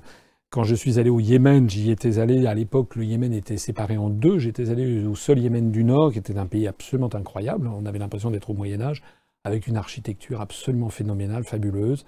mais à l'époque, on ne pouvait pas aller au Yémen du Sud. J'aimerais aller beaucoup au Yémen du Sud, où il y a notamment le Manhattan du désert, la ville de Shibam, qui me fait rêver. Et puis j'aimerais beaucoup aller dans l'île de Socotra, qui est au large du, Yémen, qui, est, qui, a a des plantes endémiques extraordinaires et des paysages assez lunaires. Voilà. Sinon, parmi les, il y a beaucoup d'autres pays du monde où j'aimerais retourner. Mais je crois qu'il y, a, ceux-là qui sont, qui sont effectivement où j'aimerais particulièrement euh, retourner. Alors, parmi les pays où j'aimerais aller, où je ne suis pas encore allé, alors tout à fait en, haut de classement, euh, il y a l'Iran. Euh, je ne suis jamais allé en Iran et j'ai très très envie d'aller en Iran. C'est une immense civilisation, 2500 ans d'âge une civilisation qui n'est pas arabe, qui est euh, arienne, les Iraniens, Iran ça veut dire arien, euh, une civilisation qui remonte aux Achéménides, hein, à, Darius le Grand, Xerxès, etc. Euh, et une civilisation d'un raffinement exceptionnel, notamment en matière de poésie et de mystique. J'aimerais aussi beaucoup, tout à fait au top niveau, me rendre au Liban, au Liban où je ne suis, euh, où je ne suis jamais allé. Je suis allé en Syrie, mais je ne suis pas allé au Liban. Et j'ai une perspective d'ailleurs de déplacement au, Liban cette, cette année. Euh, et, puis, euh, il y a encore d'autres pays où j'aimerais aller. voilà, j'aimerais, j'aimerais aller au Pérou, parce que je ne suis jamais allé au Pérou. Je suis allé en Bolivie, mais pas au Pérou. J'aimerais quand même bien voir le Machu Picchu. Et puis, j'aimerais aller également en Tanzanie et à Zanzibar, que je ne connais pas. Et j'aimerais aussi aller en Papouasie-Nouvelle-Guinée, voilà, qui est un pays euh, à nul autre pareil, je pense. Qu'est-ce qu'il y avait d'autre comme question? C'était, euh, à part les prochains, euh, le prochain pays où j'allais, le prochain pays où j'allais certainement. alors là, enfin, c'est pas un pays, c'est la France, mais je vais me faire un déplacement en Guyane dans les prochaines semaines pour soutenir notre candidat pour l'élection législative partielle. Mais un pays étranger où je vais me rendre, je pense que assez probablement il y aura le Liban assez, assez, assez rapidement. J'ai vraiment euh, très envie d'aller au, Liban. Alors, un livre de voyage, euh, livre de voyage, oui, pourquoi pas. Mais ça, ça sera peut-être pour après, pour plus tard, dans quelques, pas dans 200 ans, quand j'aurai un petit peu plus de temps libre. J'essaierai de faire mes récits de, de voyage. voilà. Alors, une question de Pascal euh, Dubelé, euh, qui vous souhaite tous ses voeux pour cette année 2018. Et sa question est la suivante. Après les tensions extrêmes de la fin de l'année suite aux essais nucléaires de la Corée du Nord, que pensez-vous du réchauffement des relations entre les deux Corées et de celle euh, entre Trump et Kim Jong-un, qui parlent même de se rencontrer après s'être envoyé des noms d'oiseaux? Effet des sanctions Ou bien Kim Jong-un a-t-il atteint son but, c'est-à-dire entrer dans le club des puissances nucléaires qui lui permet de peser sur la région? Alors, je, suis cette affaire avec beaucoup d'intérêt parce que c'est vrai que c'était quand même mal engagé. On avait quand même une partie de bras de fer incroyable euh, et avec euh, vraiment des choses très dangereuses euh, qui se produisaient. Avec, on avait l'impression de part et d'autre, en tout cas du côté Pyongyang comme du côté Washington, d'avoir affaire à des dirigeants euh, euh, immaîtrisables. Voilà. Euh, donc il y avait de quoi être légitimement inquiet. Moi, je suis de ceux qui se félicitent. Moi, je suis pour la paix, je me félicite d'abord de cette ouverture de Kim Jong-un. Il faut quand même reconnaître que le dirigeant de Corée du Nord, ah, c'est lui qui a le premier changé la donne, puisque il y a quelques jours, il a annoncé, au moment des vœux, je crois, que la Corée du Nord était d'accord pour participer aux Jeux Olympiques d'hiver qui vont se tenir donc en Corée du Sud, et donc d'y envoyer une, équipe, et qu'il était d'accord pour des pourparlers. Il n'y avait eu plus aucun contact entre Pyongyang et Séoul, entre les deux régimes, depuis 2015, je crois. Et donc dans l'atmosphère d'extrême tension qui avait eu lieu, ça a fait souffler un peu toutes les chancelleries. Et puis on a vu, vous avez vu, je crois que c'était hier, à Panmunjom. Moi je suis allé à Panmunjom. Panmunjom, c'est à la frontière euh, de la Corée du Nord et de la Corée du Sud. C'est en pleine zone démilitarisée, puisqu'il n'y a pas eu d'accord de paix entre les deux. Donc en fait, techniquement, juridiquement, la Corée du Nord et la Corée du Sud sont encore en guerre, et vous avez une zone dite démilitarisée, qui est en fait la zone la plus militarisée du monde. Et à Panmunjom, c'est un endroit où il y a une espèce de baraquement. C'est le seul endroit du monde où on peut tourner autour de la table, donc on peut passer de la Corée du Sud à la Corée du Nord. Enfin bref, moi j'y étais venu du côté Corée du Sud. Euh, eh bien, on a vu donc hier à Panmunjom, il y a eu les deux, les deux, les deux, les deux délégations. Le, ministre de l'unification du Sud euh, venu de Séoul et puis je ne sais plus quel ministre venu de, de, Pyongyang qui se sont rencontrés avec leur délégation. Moi, je m'en réjouis. Il vaut toujours mieux se parler que de se faire la tête. Il vaut mieux, c'est bien. Ça, c'est le premier point. Le deuxième point, c'est que je pense qu'il ne faut pas sous-estimer Kim Jong-un, de même qu'il ne faut pas sous-estimer Donald Trump. C'est-à-dire que nous avons affaire à des, personnages hauts en couleur, dans un cas comme dans l'autre. Euh, je pense que Kim Jong-un, d'après les rumeurs publiques, il a quand même liquidé son oncle, il a liquidé des opposants d'une façon et qui est, qui est quand même assez, euh, assez, peu, assez peu démocratique, si j'ai bien compris. Euh, il a fait, semble-t-il, liquider son demi-frère à, l'aéroport de, je crois, de, de, de, Kuala Lumpur, je ne sais pas quoi. Bon. Euh, il n'en demeure pas moins que c'est un type qui a l'air assez malin. Il, est jeune, mais il a l'air assez malin, puisque, effectivement, il a poussé les feux pour faire des, des, des, des expériences balistiques militaires nucléaires poursuivant d'ailleurs le, les essais, enfin la, politique qui avait été lancée par son grand-père et par son père, parce qu'en fait c'est une dynastie, une dynastie communiste, mais en fait c'est une dynastie. C'était l'ancien royaume de Paekche euh, pour les, spécialistes de l'histoire de Corée, c'est-à-dire un royaume ermite. Le fait que la Corée du Nord soit fermée au monde pas, ne date pas du régime communiste. C'était déjà le cas au XVIIe siècle. Hein. C'était le royaume de Pekche qui était le royaume ermite qui avait interdit tout contact avec l'étranger. Donc en fait, c'est une longue là, là comme ailleurs, il faut toujours en revenir à l'histoire des peuples et des nations. C'est une longue tradition. Ce Kim Jong-un finalement n'a pas l'air si bête que ça, puisque c'est sans doute un assassin sous certains côtés, mais en attendant, il a mené jusqu'à son terme ses essais balistiques. Il a dit zut à la communauté internationale entre guillemets. Il a effectivement n'a pas respecté les, les, les, objurgations, les interdits lancés, les anathèmes lancés par les uns et les autres, eh bien on a l'impression que maintenant il est arrivé à son but, et puis maintenant il dit maintenant installons-nous à la table de négociation. Et comme par hasard, eh d'un seul coup, euh, d'un seul coup, l'atmosphère générale change. On voit qu'effectivement Donald Trump euh, est prêt à discuter avec lui. Ça se trouve, ils seront bientôt les meilleurs amis du monde. C'est une leçon de philosophie politique je ne suis pas du tout en faveur de, l'irresponsabilité, bien au contraire. Mais il faut voir aussi que de temps en temps, il faut savoir dire non à des ordres qui sont manifestement illégaux ou scandaleux. Euh, moi, je trouve que euh, je ne suis pas du tout là pour défendre le régime de Corée du Nord. Mais je trouve, j'ai toujours été mal à l'aise de constater que des pays comme les États-Unis d'Amérique, par exemple, qui ont euh, fait le plus grand nombre d'essais nucléaires dans le monde, qui sont armés jusqu'aux dents par euh, d'armes nucléaires, et qui euh, ont d'ailleurs donné ou facilité l'arme nucléaire à certains pays. On parle jamais, par exemple, de la détention, on parle très peu de la détention d'armes nucléaires par l'Inde et le Pakistan ou l'Afrique du Sud, alors qu'on sait qu'ils l'ont. On parle jamais non plus de la détention par Israël d'armes nucléaires, mais euh, les États-Unis passent leur temps à stigmatiser l'Iran ou la Corée du Nord parce qu'ils voudraient avoir une arme que eux-mêmes possèdent. J'avoue que d'un point de vue de la justice, je suis quand même un peu, un peu, un peu étonné, un peu, un peu choqué euh, par cette affaire. C'est quand même la, loi du plus fort en fait que veulent faire respecter les États-Unis d'Amérique. Il faut avouer aussi que lorsque l'on entre un peu dans le raisonnement des Nord-Coréens, ils ont quand même parfois légitimement des raisons à faire valoir lorsque l'on voit qu'ils sont quand même encerclés par rien moins que l'armée américaine et l'armée sud-coréenne qui font des exercices euh, tout autour de la, péninsule de, Corée du Nord. Euh, voilà. Euh, moi, je suis là-dedans plutôt favorable à la position chinoise. Les, les, Chinois ont dit le double freeze, hein, c'est-à-dire on demande à la Corée du Nord d'arrêter son programme nucléaire. Le premier freeze, hein, le gel du programme nucléaire nord-coréen. Mais le deuxième freeze, c'est qu'on demande aux États-Unis et à la Corée du Sud d'arrêter leurs manœuvres militaires incessantes autour de la Corée du Nord. Voilà. Je pense que les, les Chinois, là comme ailleurs, font preuve de sagesse.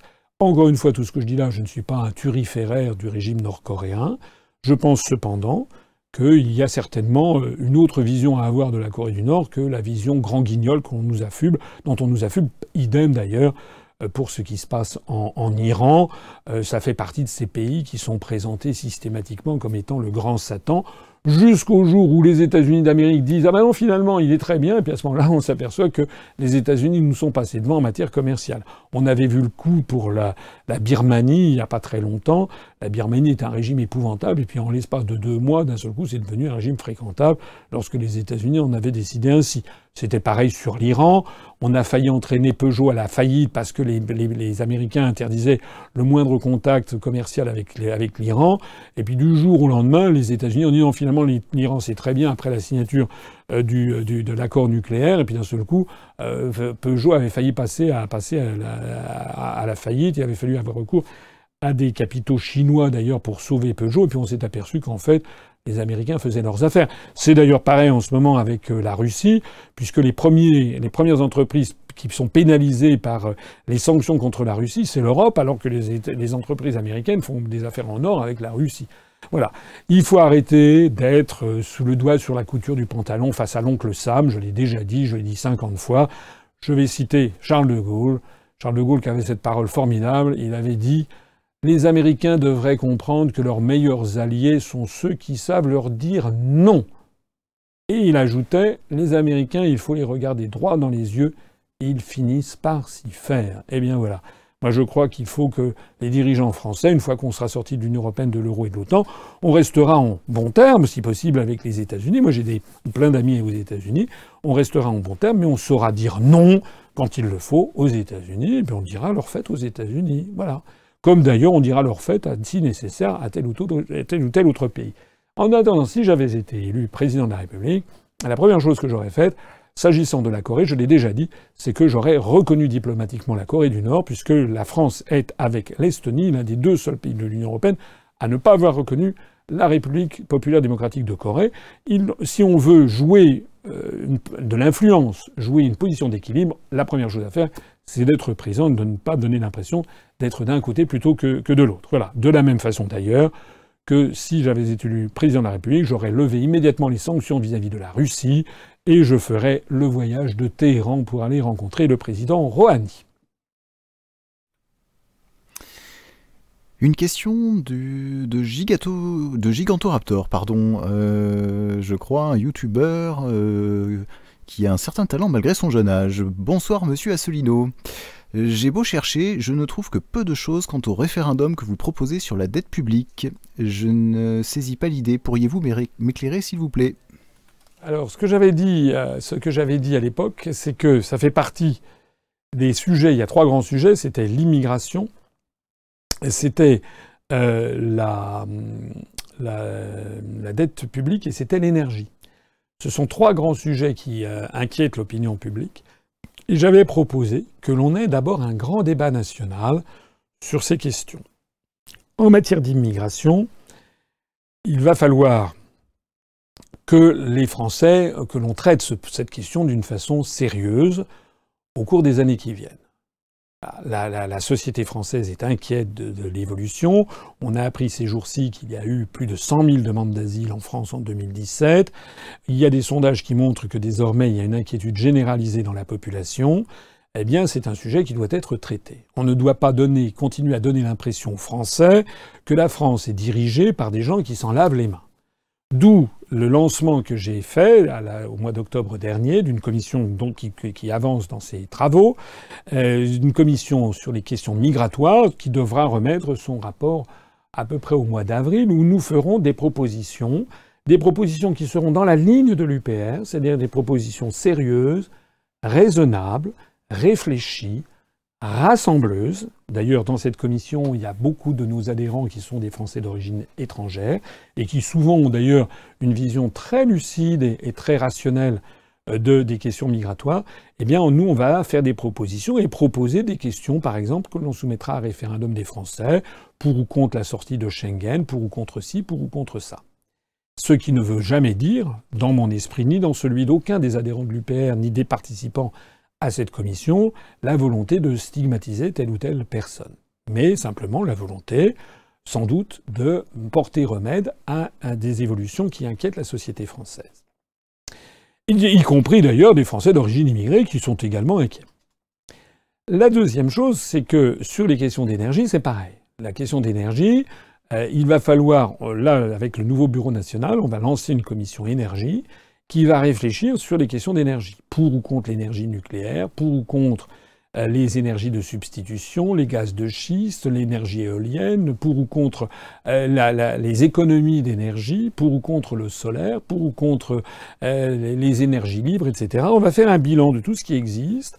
On va essayer d'être le, plus rationnel possible et puis de tirer ensuite la substantifique moelle de ces réflexions pour savoir quelles sont les questions qu'on posera aux Français. Alors la question que pose cet internaute concerne le troisième volet qui est la dette publique. Mais la dette publique, c'est pareil. Moi, je voudrais que l'on mette, c'est un sujet très technique, mais qu'on mette un peu les pieds dans le plat, noir sur blanc, quels sont les problèmes de la dette publique. D'où vient cette dette? En profiter d'ailleurs, l'autre fois, il y avait un direct avec Vincent Brousseau qui avait répondu sur. Il y a quand même un certain nombre d'idées fausses qui circulent sur Internet concernant la dette publique. L'idée, par exemple, que les banques pourraient, les banques commerciales pourraient créer euh, en veux-tu, en voilà de, l'argent, c'est une, c'est une idée qui est largement inexacte, qui est une toute petite partie exacte, mais largement inexacte. L'origine de la dette publique, quelle est son origine Qu'est-ce que ça représente Pourquoi on en est arrivé là? Et quelles sont les différentes façons d'en sortir? Et quelles sont les différentes façons d'y remédier? On invoquera également la notion, par exemple, de dette odieuse. Euh, est-ce que, la France doit euh, euh, refuser cette dette? Est-ce que quelles en seraient les conséquences? Les conséquences juridiques, les conséquences économiques? Est-ce que la France peut demander un moratoire ou un rééchelonnement de cette dette? Peut demander une annulation de dette? Quels sont les détenteurs de la dette? Tout ça, ce sont des éléments il faut avoir. Qu'est-ce que doit faire la France? Notamment ce que Vincent expliquait, c'est que euh, la dette n'est pas si grave que ça si elle est détenue par des nationaux. Là où c'est grave, c'est si la dette est détenue par des, créanciers étrangers. Parce que là, pour le coup, ils peuvent avoir une barre, sur, le, pays. Voilà, donc euh, à, l'issue de cette commission que nous créerons, une commission sur l'endettement public, eh bien, comme pour les autres commissions, c'est-à-dire celle sur l'environnement, euh, sur l'énergie, pardon, et celle sur euh, l'immigration, on bâtira toute une série de questions que l'on posera, que l'on présentera aux Français en disant voilà, voilà les avantages et les inconvénients, et puis on demandera aux Français ce qu'ils souhaitent que nous fassions pour régler ce problème de la dette publique. La question suivante nous est posée par Jacques Bouillon. Bonsoir Monsieur Asselineau. Quelle est votre position quant à la poursuite de la détention coûteuse de l'arsenal atomique? Dont on ne se servira jamais, et seriez-vous favorable à l'abandon de notre place au Conseil de sécurité de l'ONU? Je ne sais pas si c'est un internaute qui vient d'arriver sur le site de l'UPR, euh, mais euh, les réponses euh, que je formulerai vont, de soi. non, je ne suis évidemment pas favorable à l'abandon de la force de frappe. Je suis au contraire pour son maintien à niveau. Euh, parce que cela fait de la France l'une des grandes puissances du monde. Si on n'avait plus la force nucléaire, il n'y a plus qu'à aller se coucher, il n'y a plus qu'à éteindre les lumières et puis à vendre, à vendre le château de Versailles aux Américains, et puis, on, puis on ira à, ça, on parlera tous l'américain. Euh, non, ce qu'il faut, c'est un grand proverbe, vous dites, cet internaute dit qu'on ne l'utilisera jamais. Espérons qu'on ne l'utilisera jamais, bien sûr. Mais il y a un grand adage latin qui disait si wish pacem para bellum. C'est-à-dire, si tu veux la paix, prépare la guerre. L'expérience humaine depuis 2000 ans a toujours montré que grande, le plus grand risque qu'il y a euh, de guerre, c'est lorsque un État commence à se reposer sur ses lauriers, ne fait pas d'efforts suffisants de défense, alors que certains de ses voisins, eux, développent à toute allure leur, leur force militaire. C'est ce qui s'est passé dans les années 30. Je rappelle que Charles de Gaulle avait tiré les sonnettes des ministères dans les années 36, 37, 38 en disant regardez ce que fait Hitler, regardez il a réoccupé la rive gauche du Rhin, on n'a pas réagi, la, rive, euh, la rive droite du Rhin, pardon, euh, la rive gauche du Rhin, on n'a pas, euh, on n'a pas, il est en train de faire, comment dirais-je, de produire des chars, des tanks à, outrance, nous ne faisons rien. Et ce que disait l'état-major des armées avec Végan et compagnie, disait mais non, non, non, nous pas de problème, nous on a la ligne Maginot. En fait, la ligne Maginot, les, la, Guderian a fait une offensive par les Ardennes, par la Belgique, a contourné la ligne Maginot, et la France a été envahie, on n'avait pas les moyens. Voilà. Donc l'idée selon laquelle les autres sont gentils, si on est gentil, les autres vont être gentils, c'est pas vrai. Il faut quand même, vous savez ce que disait De Gaulle, les, nations n'ont pas d'amis, elles n'ont que des intérêts. Donc il faut jamais postuler que les autres sont comme nous, c'est-à-dire gentils et tout. Il faut postuler que les autres défendent leurs intérêts et que nous devons défendre nos intérêts. Donc je pense qu'il faut absolument que la France maintienne à niveau son arsenal nucléaire, ce qui ne veut pas dire au passage qu'elle ne fasse que ça. C'est un peu comme les TGV et puis les trains de, intercités. La SNCF en ce moment est en train de tout mettre sur le TGV, en train de délaisser des parties entières de son service rôle de service public qui n'est pas uniquement du TGV. Eh bien de la même façon, la force nucléaire doit être maintenue à niveau, mais il faut également que la France maintienne à niveau un certain nombre de forces militaires. Par exemple, pour faire respecter sa zone économique exclusive, qui fait de la France, je crois que c'est la deuxième zone économique exclusive mondiale dans, les mers. C'est un atout économique et stratégique tout à fait fondamental pour le XXIe siècle. Il faut que, la, y compris d'ailleurs en matière de protection de l'environnement et de protection écologique, il faut que la France ait des moyens militaires de faire respecter sa souveraineté sur la zone économique exclusive, euh, notamment au large de la Nouvelle-Calédonie, de Wallis et Futuna, de la Polynésie, de la Terre Adélie, de, des Antilles, de l'arc Caraïbe, et puis bien entendu autour de la, métropole et, de, la Corse, et puis de la Réunion et de Mayotte, et des îles éparses de l'océan Indien. Donc tout ça c'est important, il faut là aussi euh, des, euh, forces. Il faut aussi des forces, par exemple, pour euh, surveiller les frontières. Euh, l'immigration sauvage qu'il y a actuellement euh, venue du Suriname ou du Brésil en Guyane, qui est en train de déstabiliser la société de la Guyane française, il faut y remédier. Il faut y remédier aussi au risque de trafic de drogue passant par Saint-Martin dans les Antilles.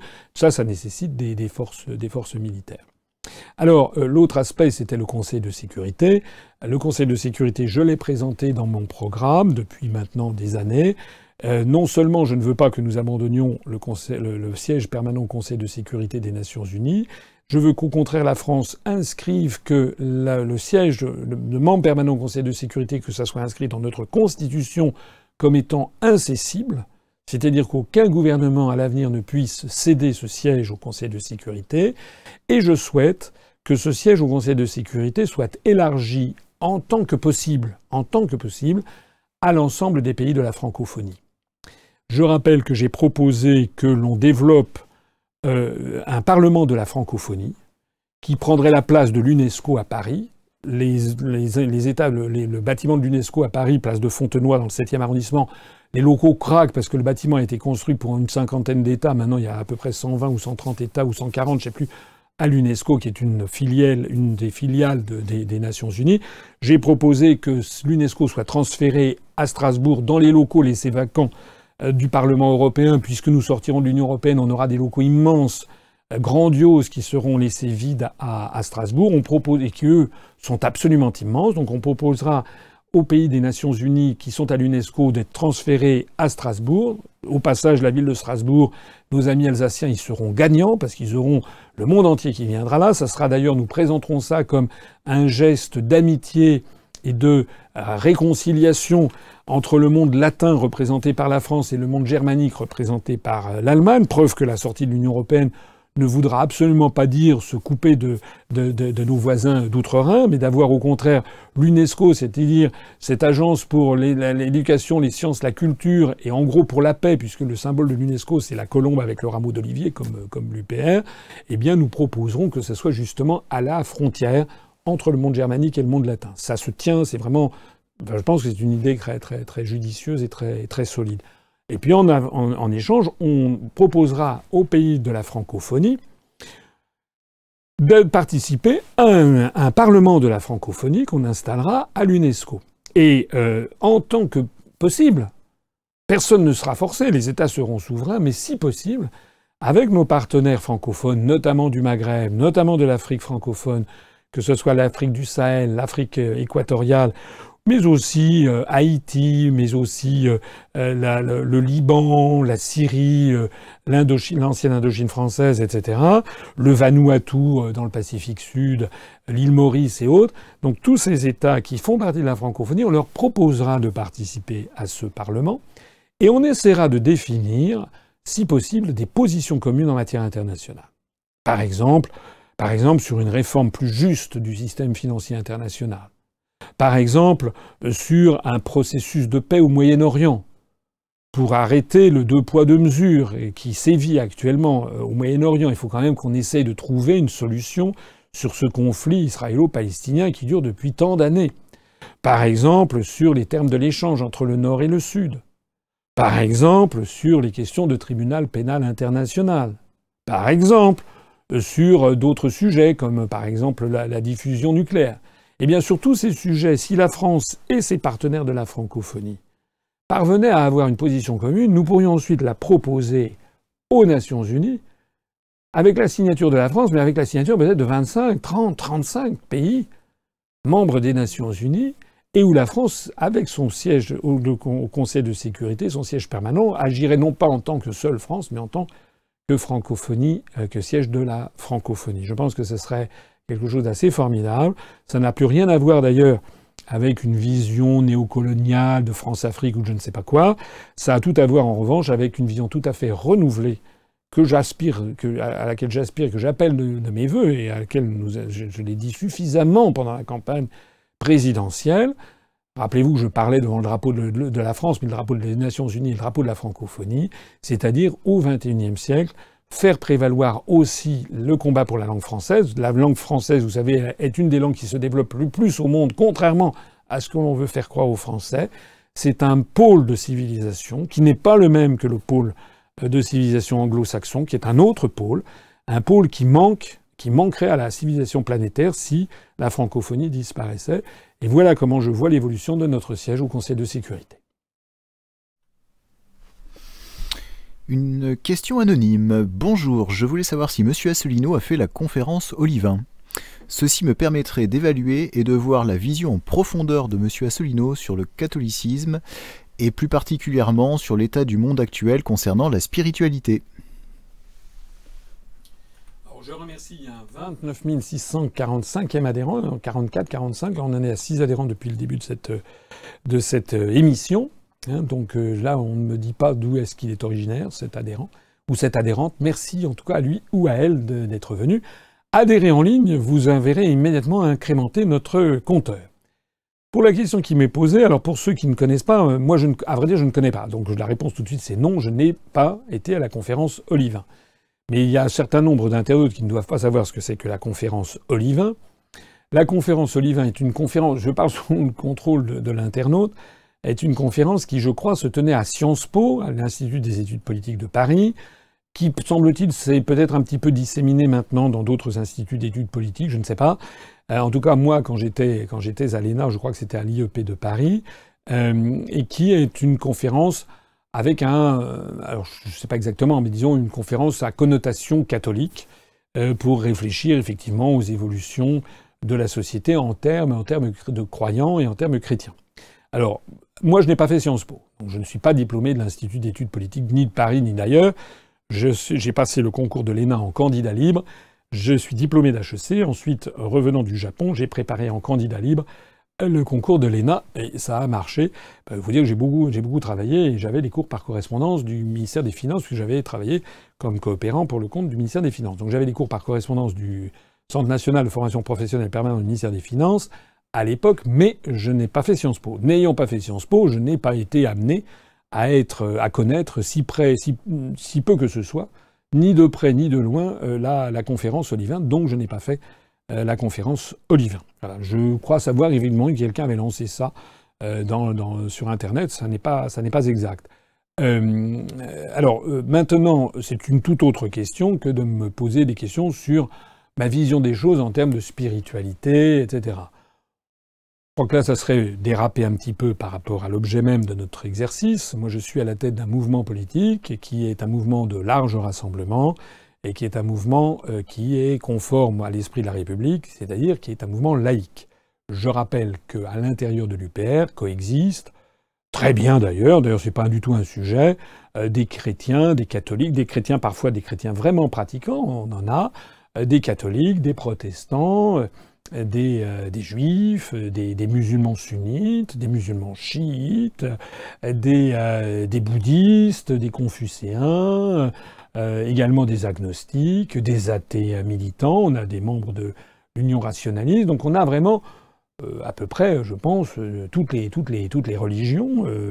on a des maronites, on doit même avoir quelques druzes. Enfin, on a vraiment beaucoup, beaucoup de, de, de, voilà. Moi, c'est d'ailleurs un sujet que, je l'apprends au détour d'une conversation, mais c'est pas du tout un sujet pour nous qui est un sujet, un sujet important.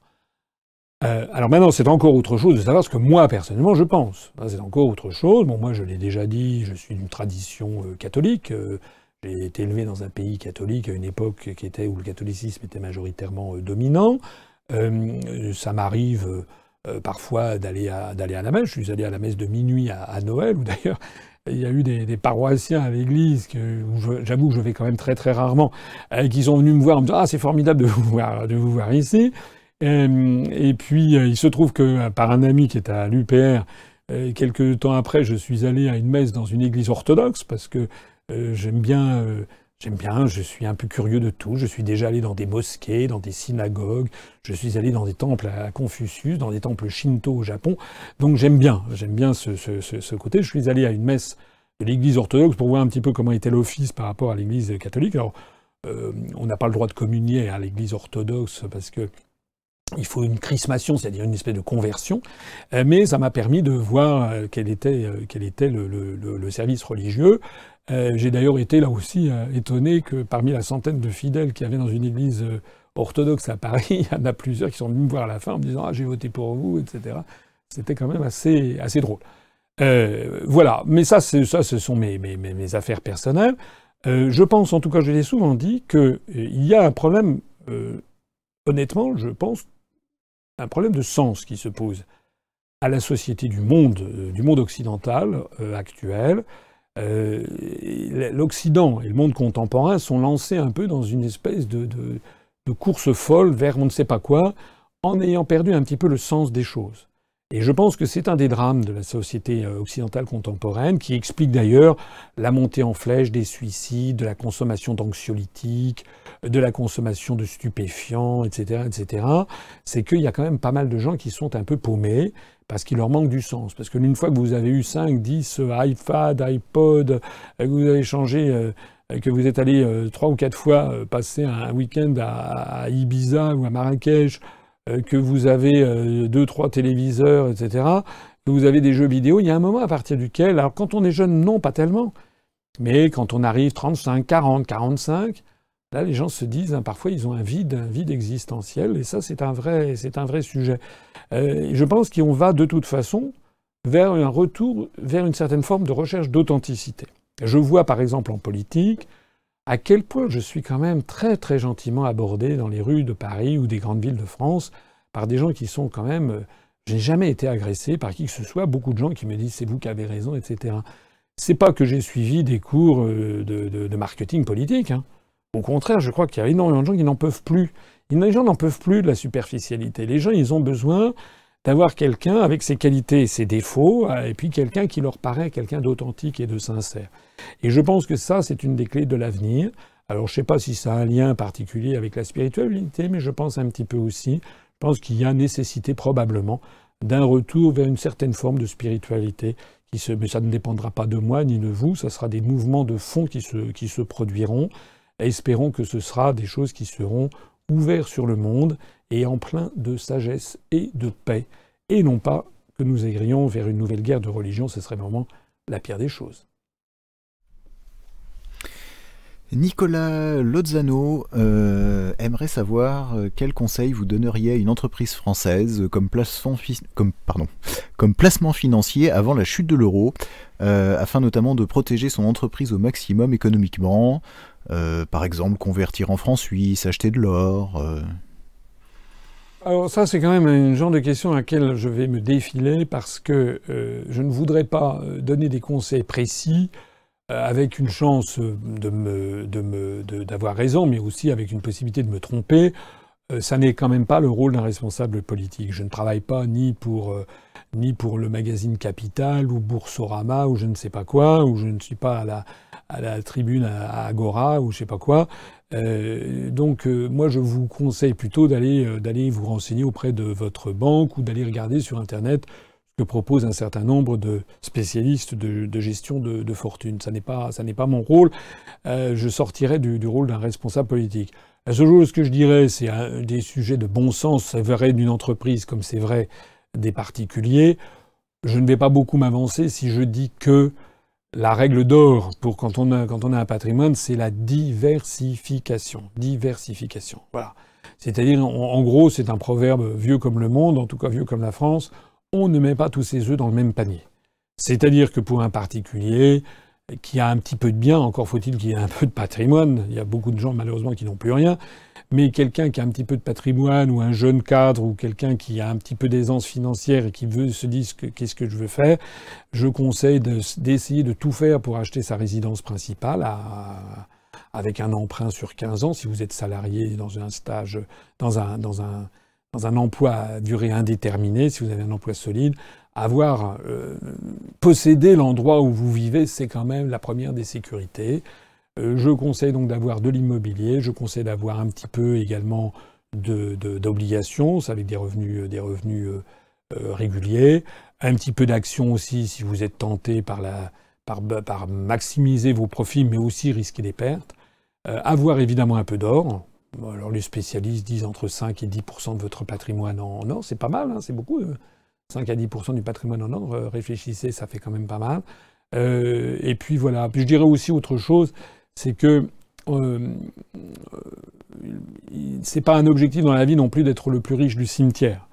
C'est-à-dire que je pense aussi, euh, ça c'est une règle de vie, je pense aussi qu'il faut savoir jouir de la vie, il faut savoir aussi faire plaisir autour de soi, faire plaisir à son entourage, savoir aussi euh, que l'argent n'est pas tout. Hein.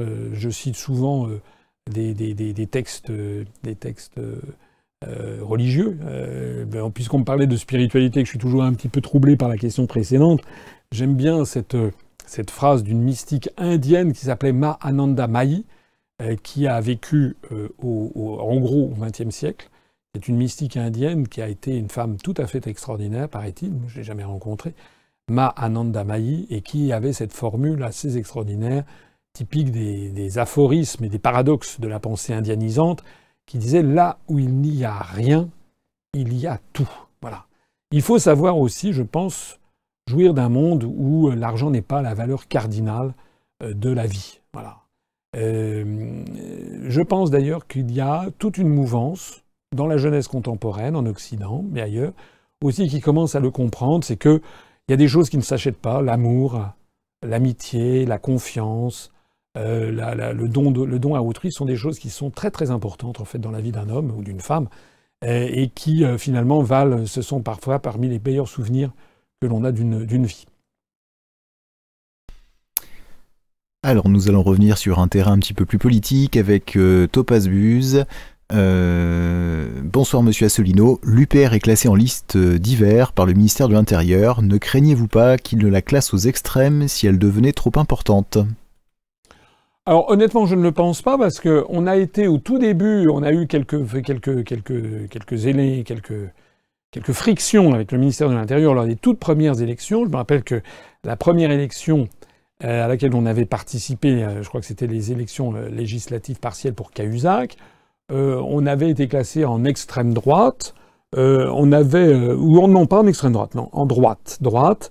Euh, divers droite. on n'a jamais été classé en extrême droite, on est classé en divers droite, on avait protesté, parce que chez nous, d'abord, euh, n'importe quelle personne de bonne foi, je ne parle pas des gens de mauvaise foi, je parle des gens de bonne foi, des gens de bonne foi qui vont écouter tout ce que j'ai pu dire, pas seulement moi, ce qu'a pu dire Charles-Henri Gallois, ce qu'a pu dire euh, Vincent Brousseau, ce qu'a pu écrire Guillaume Pellissier de Féligonde, ce qu'a pu écrire Antoine Cartago, ce qu'a pu écrire les uns et les autres à Alain Moreau, ce qu'a pu écrire, ce qu'ont pu écrire des gens qui se sont exprimés, et il va y en avoir de plus en plus d'ailleurs, parce que je souhaite qu'il y ait de plus en plus de gens euh, qui s'expriment, qui fassent des articles ou qui publient des, vidéos, que ces gens aillent voir également notre programme et nos analyses. Il n'y a pas un seul élément qui soit d'extrême droite, d'abord, et deuxièmement, il n'y a pas un seul élément qui soit particulièrement de droite.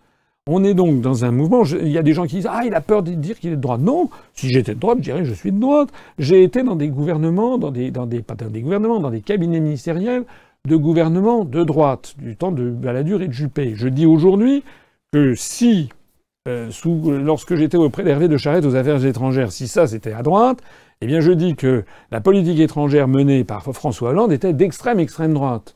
Voilà, parce que la gauche et la droite ne veulent plus dire grand-chose. Donc euh, voilà ma position. Deuxièmement, le mouvement politique que j'ai créé est un mouvement de très large rassemblement. Et nous avons beaucoup, et croyez-moi, beaucoup de gens qui viennent de la gauche, parfois très à gauche.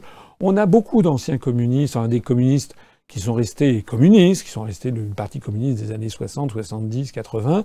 On en a pas mal qui nous ont, rejoints. J'entretiens d'ailleurs avec certains de ces adhérents et militants les meilleures relations. On a aussi des gens qui viennent de l'ancien RPR, on a même des anciens adhérents qui viennent du Front National, etc. On a des gens, ou de l'extrême gauche, du NPA, on a vraiment des gens qui viennent des anciens électeurs, qui viennent de, de, de partout. Donc, par ailleurs, on a pris suffisamment d'ampleur pour que des gens soient allés regarder de près. Euh, voilà. Maintenant, là, pour les listes, pour les listes, pour les élections législatives partielles qui vont avoir lieu, donc j'en profite pour le rappeler, le 28 janvier, donc euh, la première circonscription du Val-d'Oise avec comme candidat euh, Christophe Heiss et la première circonscription du territoire de Belfort avec comme candidat Jonathan Vallard, nous avons été classés en divers. Donc c'est un sujet qui nous convient. En fait, on aurait préféré, on aurait souhaité être classé en UPR, puisqu'on a vu que le Parti radical de gauche, par exemple, est classé PRG. Alors que le Parti radical de gauche a été, euh, ou radical valoisien, je ne sais plus lequel des deux, a été, euh, n'a pas été capable d'avoir un candidat à l'élection présidentielle, qu'ils ont le Parti radical valoisien, ils ont 3000 adhérents à jour de cotisation, etc.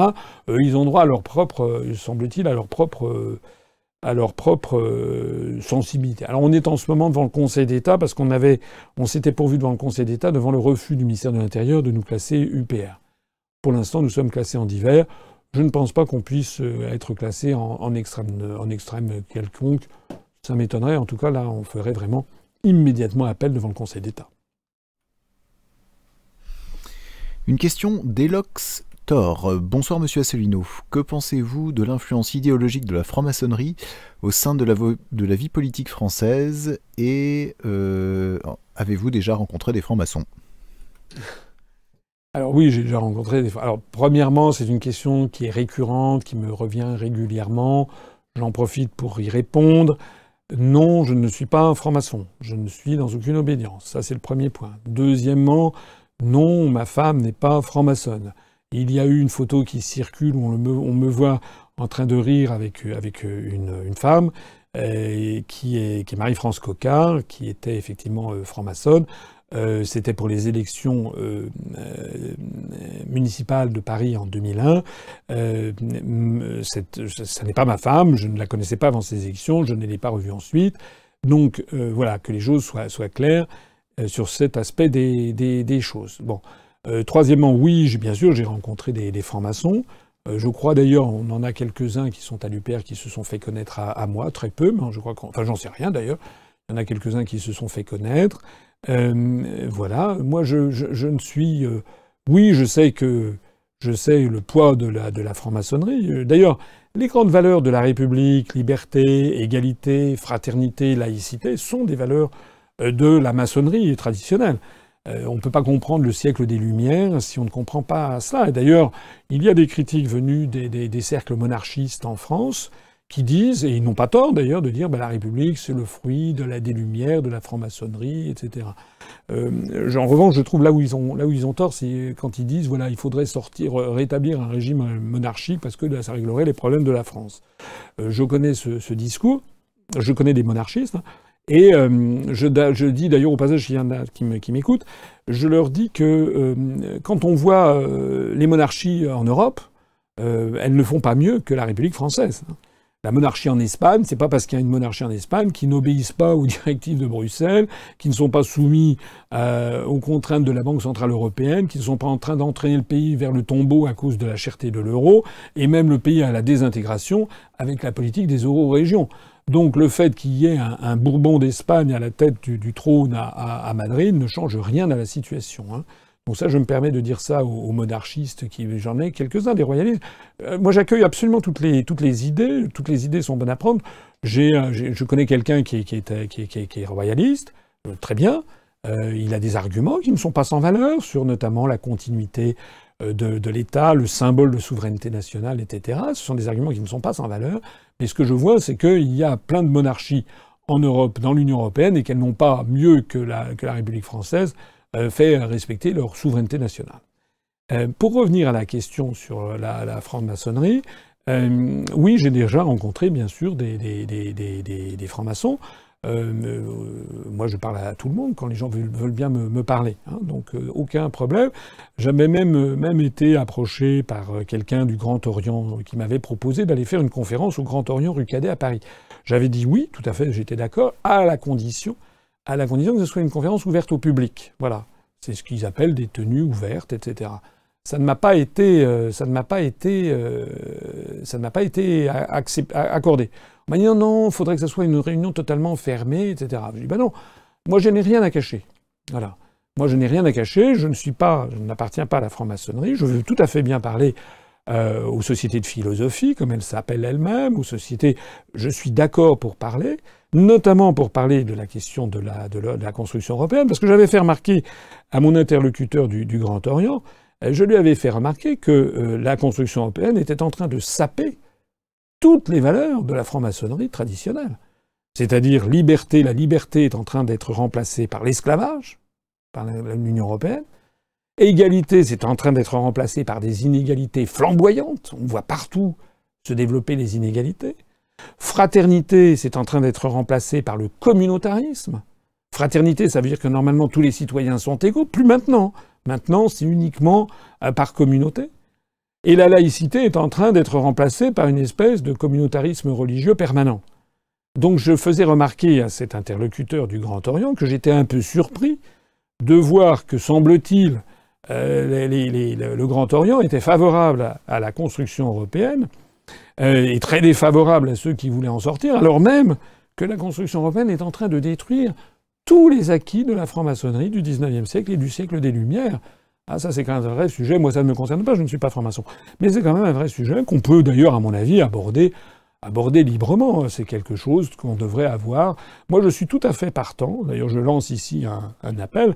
J'ai déjà proposé souvent des débats publics, je les relance, je veux bien, moi je voudrais bien un débat public avec Madame Le Pen, avec M. Mélenchon, qui d'ailleurs est franc-maçon, je crois, avec euh, les uns avec euh, avec M. Fillon, enfin M. Fillon maintenant est quitté, avec M. Vauquier, avec M. Hamon. Euh, je suis partisan du débat. Eh bien, je suis également partisan d'un débat public, éventuellement, avec des dirigeants du Grand Orient ou de la Grande Loge nationale de France.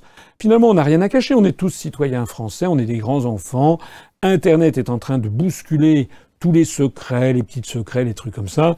Mettons tout sur la table et puis discutons des vrais sujets, liberté, égalité, fraternité, souveraineté nationale. Moi, je ne demande que ça.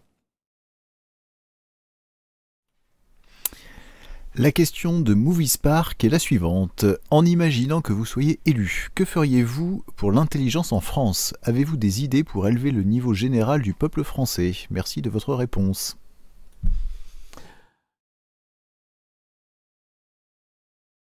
Malheureusement, euh, malheureusement, c'est une question qui n'est pas infondée euh, parce que on a on a le sentiment, j'ai un sentiment mélangé, mêlé. Je sais que chez les jeunes générations, les jeunes ont tendance à connaître plus de choses que ce que les jeunes connaissaient à mon époque. Euh, quand j'étais jeune, dans les années 70. Voilà. Il me semble qu'il y a maintenant un accès général à l'information, notamment par Internet, qui est phénoménal. Et donc, il y a une grande, connaissance de beaucoup de choses. Mais en revanche, euh, là où ça pêche, c'est qu'il y a beaucoup moins de lecture qu'avant, beaucoup moins de lecture des textes classiques, de lecture des romans, de lecture des pièces de théâtre. Il y a beaucoup moins d'apprentissage de la grammaire, de la syntaxe. Ce qui veut dire que la grammaire et la syntaxe, c'est pas uniquement fait pour ennuyer les, jeunes gens. La lecture des romans, etc., c'est aussi pour former l'esprit à quelque chose qui est très très important, qui est le fait de bâtir un raisonnement, bâtir des relations de cause à effet. On est dans une société du zapping où les gens, me semble-t-il, voient des éléments. Alors ils connaissent plein de choses, mais c'est des espèces de taches de léopard comme ça, mais ils ne font pas des relations de cause à effet. Et je pense que l'un des problèmes auxquels nous nous sommes confrontés, c'est d'expliquer aux gens qu'il y a une relation de cause à effet entre notre appartenance à l'Union européenne et les événements que nous vivons au quotidien. C'est ça d'ailleurs que ça veut dire intelligent. Intelligent, ça vient du latin inter legere. Legere, faire le lien, inter entre. Faire le lien entre, entre quoi? Entre des choses qui apparaissent différentes. Donc il y a des gens, quand je leur parle de... Il y a des gens qui se sont, qui m'ont brocardé, j'ai vu sur Internet, ah oui, Assino, il parle que de l'Europe, etc. Il ferait mieux de nous parler du chômage. Ce sont des gens qui donc n'ont pas compris que si je parle de l'Europe, c'est justement parce que je veux parler du chômage. C'est parce que justement, c'est notre appartenance à l'Union européenne, aux traités européens qui favorisent les délocalisations, aux traités européens qui poussent non, aux délocalisations, qui poussent au dumping social et fiscal, avec l'euro qui est trop cher pour la compétitivité de l'économie française, c'est pour ça que nous avons du chômage. Et donc il faut rebâtir des relations de cause à effet. Donc c'est vrai que l'internaute a raison, il faut absolument, à mon avis, revenir à un enseignement beaucoup plus exigeant. Je suis tout à fait choqué de voir qu'il y a maintenant dans les projets des bacs où il y aurait plus que quatre épreuves, et pourquoi plus deux épreuves c'est pas du tout en simplifiant les épreuves qu'on va améliorer le niveau d'une population. C'est au contraire en ayant, en étant exigeant. Il faut un retour vers l'exigence dans l'enseignement parce que l'enseignement, ça nécessite devenir intelligent, accroître son érudition, accroître sa connaissance du monde, il faut faire des efforts. C'est comme ça. Regardez les pays d'Extrême-Orient que je connais bien, des pays comme le Japon, la Corée, les Corées, le, Taïwan, la Chine, etc. Ce sont des pays qui euh, ont une écriture, euh, notamment la Chine et le Japon, qui ont une, écriture extrêmement exigeante, l'écriture la plus compliquée du monde eh bien, ils ont, à, l'âge de, 14 ans, il y a 98-99% de taux d'alphabétisation. Le taux d'alphabétisation désormais des jeunes Chinois est supérieur au taux d'alphabétisation des jeunes Français, alors que nous, nous avons 26 lettres à apprendre. Et donc, ça n'est pas en simplifiant l'orthographe qu'on va améliorer le niveau, c'est en étant exigeant. Il faut de l'exigence, il faut, il faut de l'effort, il faut réhabiliter la notion d'effort euh, pour, pour, pour, pour, pour, pour ça. Voilà. Donc euh, la question était comment faire pour renouveler, pour améliorer les niveaux d'exigence. Il y a ça. Il y a euh, porter un œil vigilant sur les, comment dirais-je, les livres d'enseignement, les manuels scolaires. Je pense que les manuels scolaires, il y, a, énormément de dégâts qui a été fait. Il faut revenir aux manuels scolaires avec notamment une histoire qui tienne la route et pas des, il faut absolument revenir à une histoire chronologique, ça c'est très important, justement pour comprendre les relations de cause à effet.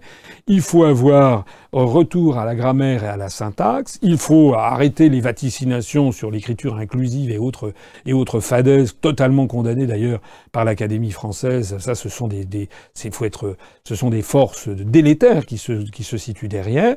Il faut réhabiliter la notion d'effort.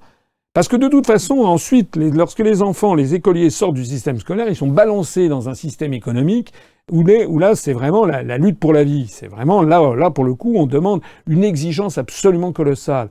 Donc la façon de les armer pour ce système, c'est certainement de leur donner les moyens d'être intelligents. Il faut aussi, évidemment, mais ça j'en ai déjà parlé, rehausser le niveau euh, des euh, émissions de télévision. D'où la nécessité de renationaliser TF1 et de bâtir un véritable cahier des charges en matière culturelle sur les grandes chaînes de télévision françaises. J'ai rappelé dans mon programme interdiction des publicités commerciales sur toutes les chaînes de télévision publiques, comme c'est d'ailleurs le cas de la Nihon Hoso Kyokai, c'est-à-dire la, chaîne de télévision publique japonaise, ou comme c'est le cas de la British Broadcasting Corporation, la BBC britannique c'est également avoir des émissions de bonne vulgarisation, des pièces de théâtre, des émissions qui font réfléchir, qui s'ouvrent sur les cultures étrangères. Prenons exemple sur ce qui existe au Japon ou à la BBC britannique, où le niveau général des émissions de télévision est très supérieur. Et puis aussi, dans des programmes scolaires, le fait de découvrir le patrimoine français, le fait de faire découvrir aux jeunes Français euh, je ne sais pas, mais le château de Versailles, les châteaux de la Loire, le Mont Saint-Michel, de faire découvrir notre patrimoine. Tout ça, ça participe d'une réappropriation du pays, de sa propre civilisation par lui-même, et puis bien entendu les grands classiques. Les grands classiques, c'est d'autant mieux qu'on connaîtra son propre pays qu'ensuite on sera ouvert sur le reste du monde. Il est maintenant 23h07, nous allons donc euh, prendre une dernière question. Euh, cette dernière question est posée par Marie-Christine Granier. Bonsoir Monsieur Asselineau. Dans la dernière revue de presse, il est mentionné que la SNCF est malade des traités européens. Pouvez-vous nous en dire plus? En effet, sauf erreur, la mise en concurrence euh, devrait être effective à partir de 2020. Mais alors est-ce que les problèmes ne viennent pas d'une simple mauvaise gestion ou du fait que l'État ne veut plus injecter de l'argent pour combler l'énorme déficit? Merci d'avance pour tout et bonne soirée. Alors, euh, la mise en concurrence, effectivement, va avoir lieu, mais justement, elle est préparée. Les dirigeants, Guillaume Pépi, le, qui était à la tête de la SNCF en, premier, préparent la concurrence imposée par les traités européens. Donc, c'est dans la perspective de cette concurrence qu'il y a une espèce de course à la rentabilité permanente. Ça, c'est le premier point. Deuxièmement, il y a cette espèce de procès d'intention permanent qui, qui vient de Bruxelles sur les services publics. L'une des raisons fondamentales pour lesquelles il faut que les Français sortent de l'Union européenne, c'est parce que la France ne peut pas vivre, à mon avis, sans service public à la française c'est consubstantiel à la francité, si j'ose dire. Je rappelle que du temps de Charles VII, euh, il vivait, si j'ose dire, en concubinage avec Jacques Coeur. C'est que Colbert était le premier, l'équivalent du premier ministre de Louis XIV. On a eu de, de, sur longue période une, un, comment dirais-je, une consanguinité entre l'État et une partie des, services, des services publics. Voilà, sur les grands services publics, euh, voilà, il faut, il faut mettre de l'État. On a eu des très grands serviteurs de l'État. Je cite souvent Marcel Boiteux, qui d'ailleurs, je crois, est toujours vivant, et qui a été un des très grands patrons d'EDF, euh, qui avait fait que EDF, société nationalisée, était devenu le premier électricien planétaire, excusez du peu. Alors c'est vrai que depuis maintenant une vingtaine d'années, c'est haro contre tout ce qui est entreprise nationale, et on est en train d'avoir une espèce de désintégration des entreprises publiques. C'est à se demander parfois d'ailleurs si ça n'est pas volontaire. Moi, je vois que la Banque postale, les services de la Banque postale, c'est absolument scandaleux la façon dont la Banque postale euh, organise ses services. On se demande s'il n'y a pas du sabotage. Nous, nous sommes à la Banque postale, nous allons d'ailleurs changer de banque parce que, après plusieurs années, ça n'est plus possible d'avoir un aussi mauvais service que celui de la Banque postale. C'est nouveau. Et la, la, SNCF, maintenant, on a l'impression qu'effectivement, il y a une espèce de volonté de torpiller la SNCF. Je ne comprends pas. Je ne comprends pas ce qui se passe non plus. Comment se fait-il que l'on avait un service, du service des chemins de fer français qui marchait à la seconde près et qui maintenant, euh, il, y a des, pratiquement très souvent sur les lignes du TGV euh, vers la Bretagne, il y a des retards maintenant qui se chiffrent en demi-heures entières, etc. D'ailleurs, c'est le tout TGV. D'ailleurs, on n'a jamais demandé aux Français s'ils étaient d'accord. Est-ce que les Français sont d'accord pour que ce soit le tout TGV Est-ce que les Français sont d'accord pour que ce soit l'abandon des, trains intercités? Non, on leur a jamais demandé leur avis. D'ailleurs, de façon générale, et c'est un troisième élément, ce sont les restrictions budgétaires continuelles exigées par Bruxelles et exigées par notre appartenance à l'euro qui font que dans tous les domaines, on serre la vis. On serre la vis sur les routes. On n'a plus les moyens d'entretenir les routes. C'est d'ailleurs une des raisons pour lesquelles, une des raisons secrètes pour lesquelles le gouvernement fait passer de 90 à 80 km la, vitesse maximum, c'est que il y a aussi une directive européenne qui exige que, terme de je ne sais pas quoi, il y ait des protections sur les routes. Mais en fonction de la vitesse, de la vitesse maximum autorisée, on n'a pas les moyens. Il se trouve qu'en France, on a un million de kilomètres euh, de route, alors qu'il y en a 600 000 kilomètres en, Allemagne, qui, a pourtant 20% de population supplémentaire. Mais le territoire allemand est plus petit que le territoire français. Donc nous, on a 400 000 kilomètres de route supplémentaires par rapport à l'Allemagne. Et à cause des restrictions budgétaires, parce que nous avons une monnaie trop forte qui est l'euro, nous sommes en permanence en train de couper les vivres au, système des routes françaises. Les routes françaises sont en pleine dégradation parce que nous ne mettons pas assez d'argent. Les, voies de chemin de fer, c'est pareil. Nous avons beaucoup de cheminots à l'UPR, des salariés qui travaillent à la, à la SNCF, comme d'ailleurs des salariés qui travaillent à EDF, GDF, etc. Enfin, à EDF, GDF, à ce qui était auparavant EDF, GDF, comme des gens qui travaillent dans, ce qui était auparavant le ministère de l'équipement, et qui sont les premiers à se scandaliser de l'état de dégradation du patrimoine national, que ce soit en termes ferroviaires, en termes routiers, en termes de, de, de d'énergie électrique. Donc, l'une des vertus de sortir de l'Union européenne, l'une des vertus de sortir de l'euro, l'euro ne cesse de nous appauvrir et d'enrichir les Allemands. Il suffit de voir la balance des soldes, des, soldes commerciaux et des soldes de la balance des paiements. Il faut sortir de l'euro pour baisser le chômage, mais également pour arrêter le processus d'appauvrissement du pays. Et il y a nécessité d'injecter des fonds dans les grands services publics à la française, les routes, EDF, et la SNCF. Voilà ce que je pense.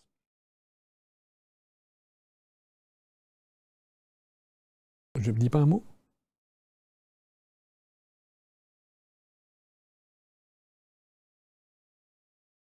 Donc on me dit que je peux conclure, puisqu'il est arrivé, on est arrivé à 23h12 minutes. Merci à toutes et à tous d'avoir assisté à cet entretien. On a eu six adhésions au cours de cet entretien, c'est un peu moins que d'habitude. Il est vrai que l'on sort des fêtes et qu'on est au début du mois de janvier. Euh, néanmoins, j'insiste sur l'un. Enfin, il y avait eu aussi des adhésions pendant la, pendant la journée, donc on doit solder la journée avec une dizaine d'adhérents supplémentaires. J'insiste encore une fois, manifestez-vous, adhérez à notre mouvement. Je vois trop de gens qui euh, sont encore réticents. Euh, l'adhésion, c'est 30 euros, c'est 10 euros pour les gens qui n'ont pas beaucoup d'argent, pour les étudiants, les chômeurs. c'est tellement important pour nous, c'est notre seul moyen de subsistance, vous le savez. Euh, c'est également pour nous un moyen de se sentir chaque jour un petit peu plus fort. J'espère que cet entretien vous a plu. J'ai découvert plein de questions. J'ai répondu comme je le pensais, comme je pensais devoir le faire. Avec ma, euh, moi, je ne suis pas des cours de marketing politique. J'ai répondu avec ma personnalité, avec ma sincérité. Peut-être de temps en temps, il y a des choses que certains auraient dit en arrondissant certains angles. Ça n'est pas mon style. Je pense qu'il faut que les Français aient, affaire à un dirigeant qui leur dise le fond de sa pensée. Bonsoir à toutes et à tous, et puis comme d'habitude, vive la République et vive la France. Retrouvez nos analyses, nos propositions, adhérez ou faites un don sur upr.fr. Retrouvez-nous aussi sur Facebook pour partager des idées et participer au direct. Twitter pour suivre les réactions de François Asselineau au jour le jour. YouTube pour ne rater aucune de nos vidéos. Pour nous aider à rétablir la démocratie, poussez-nous, abonnez-vous, partagez.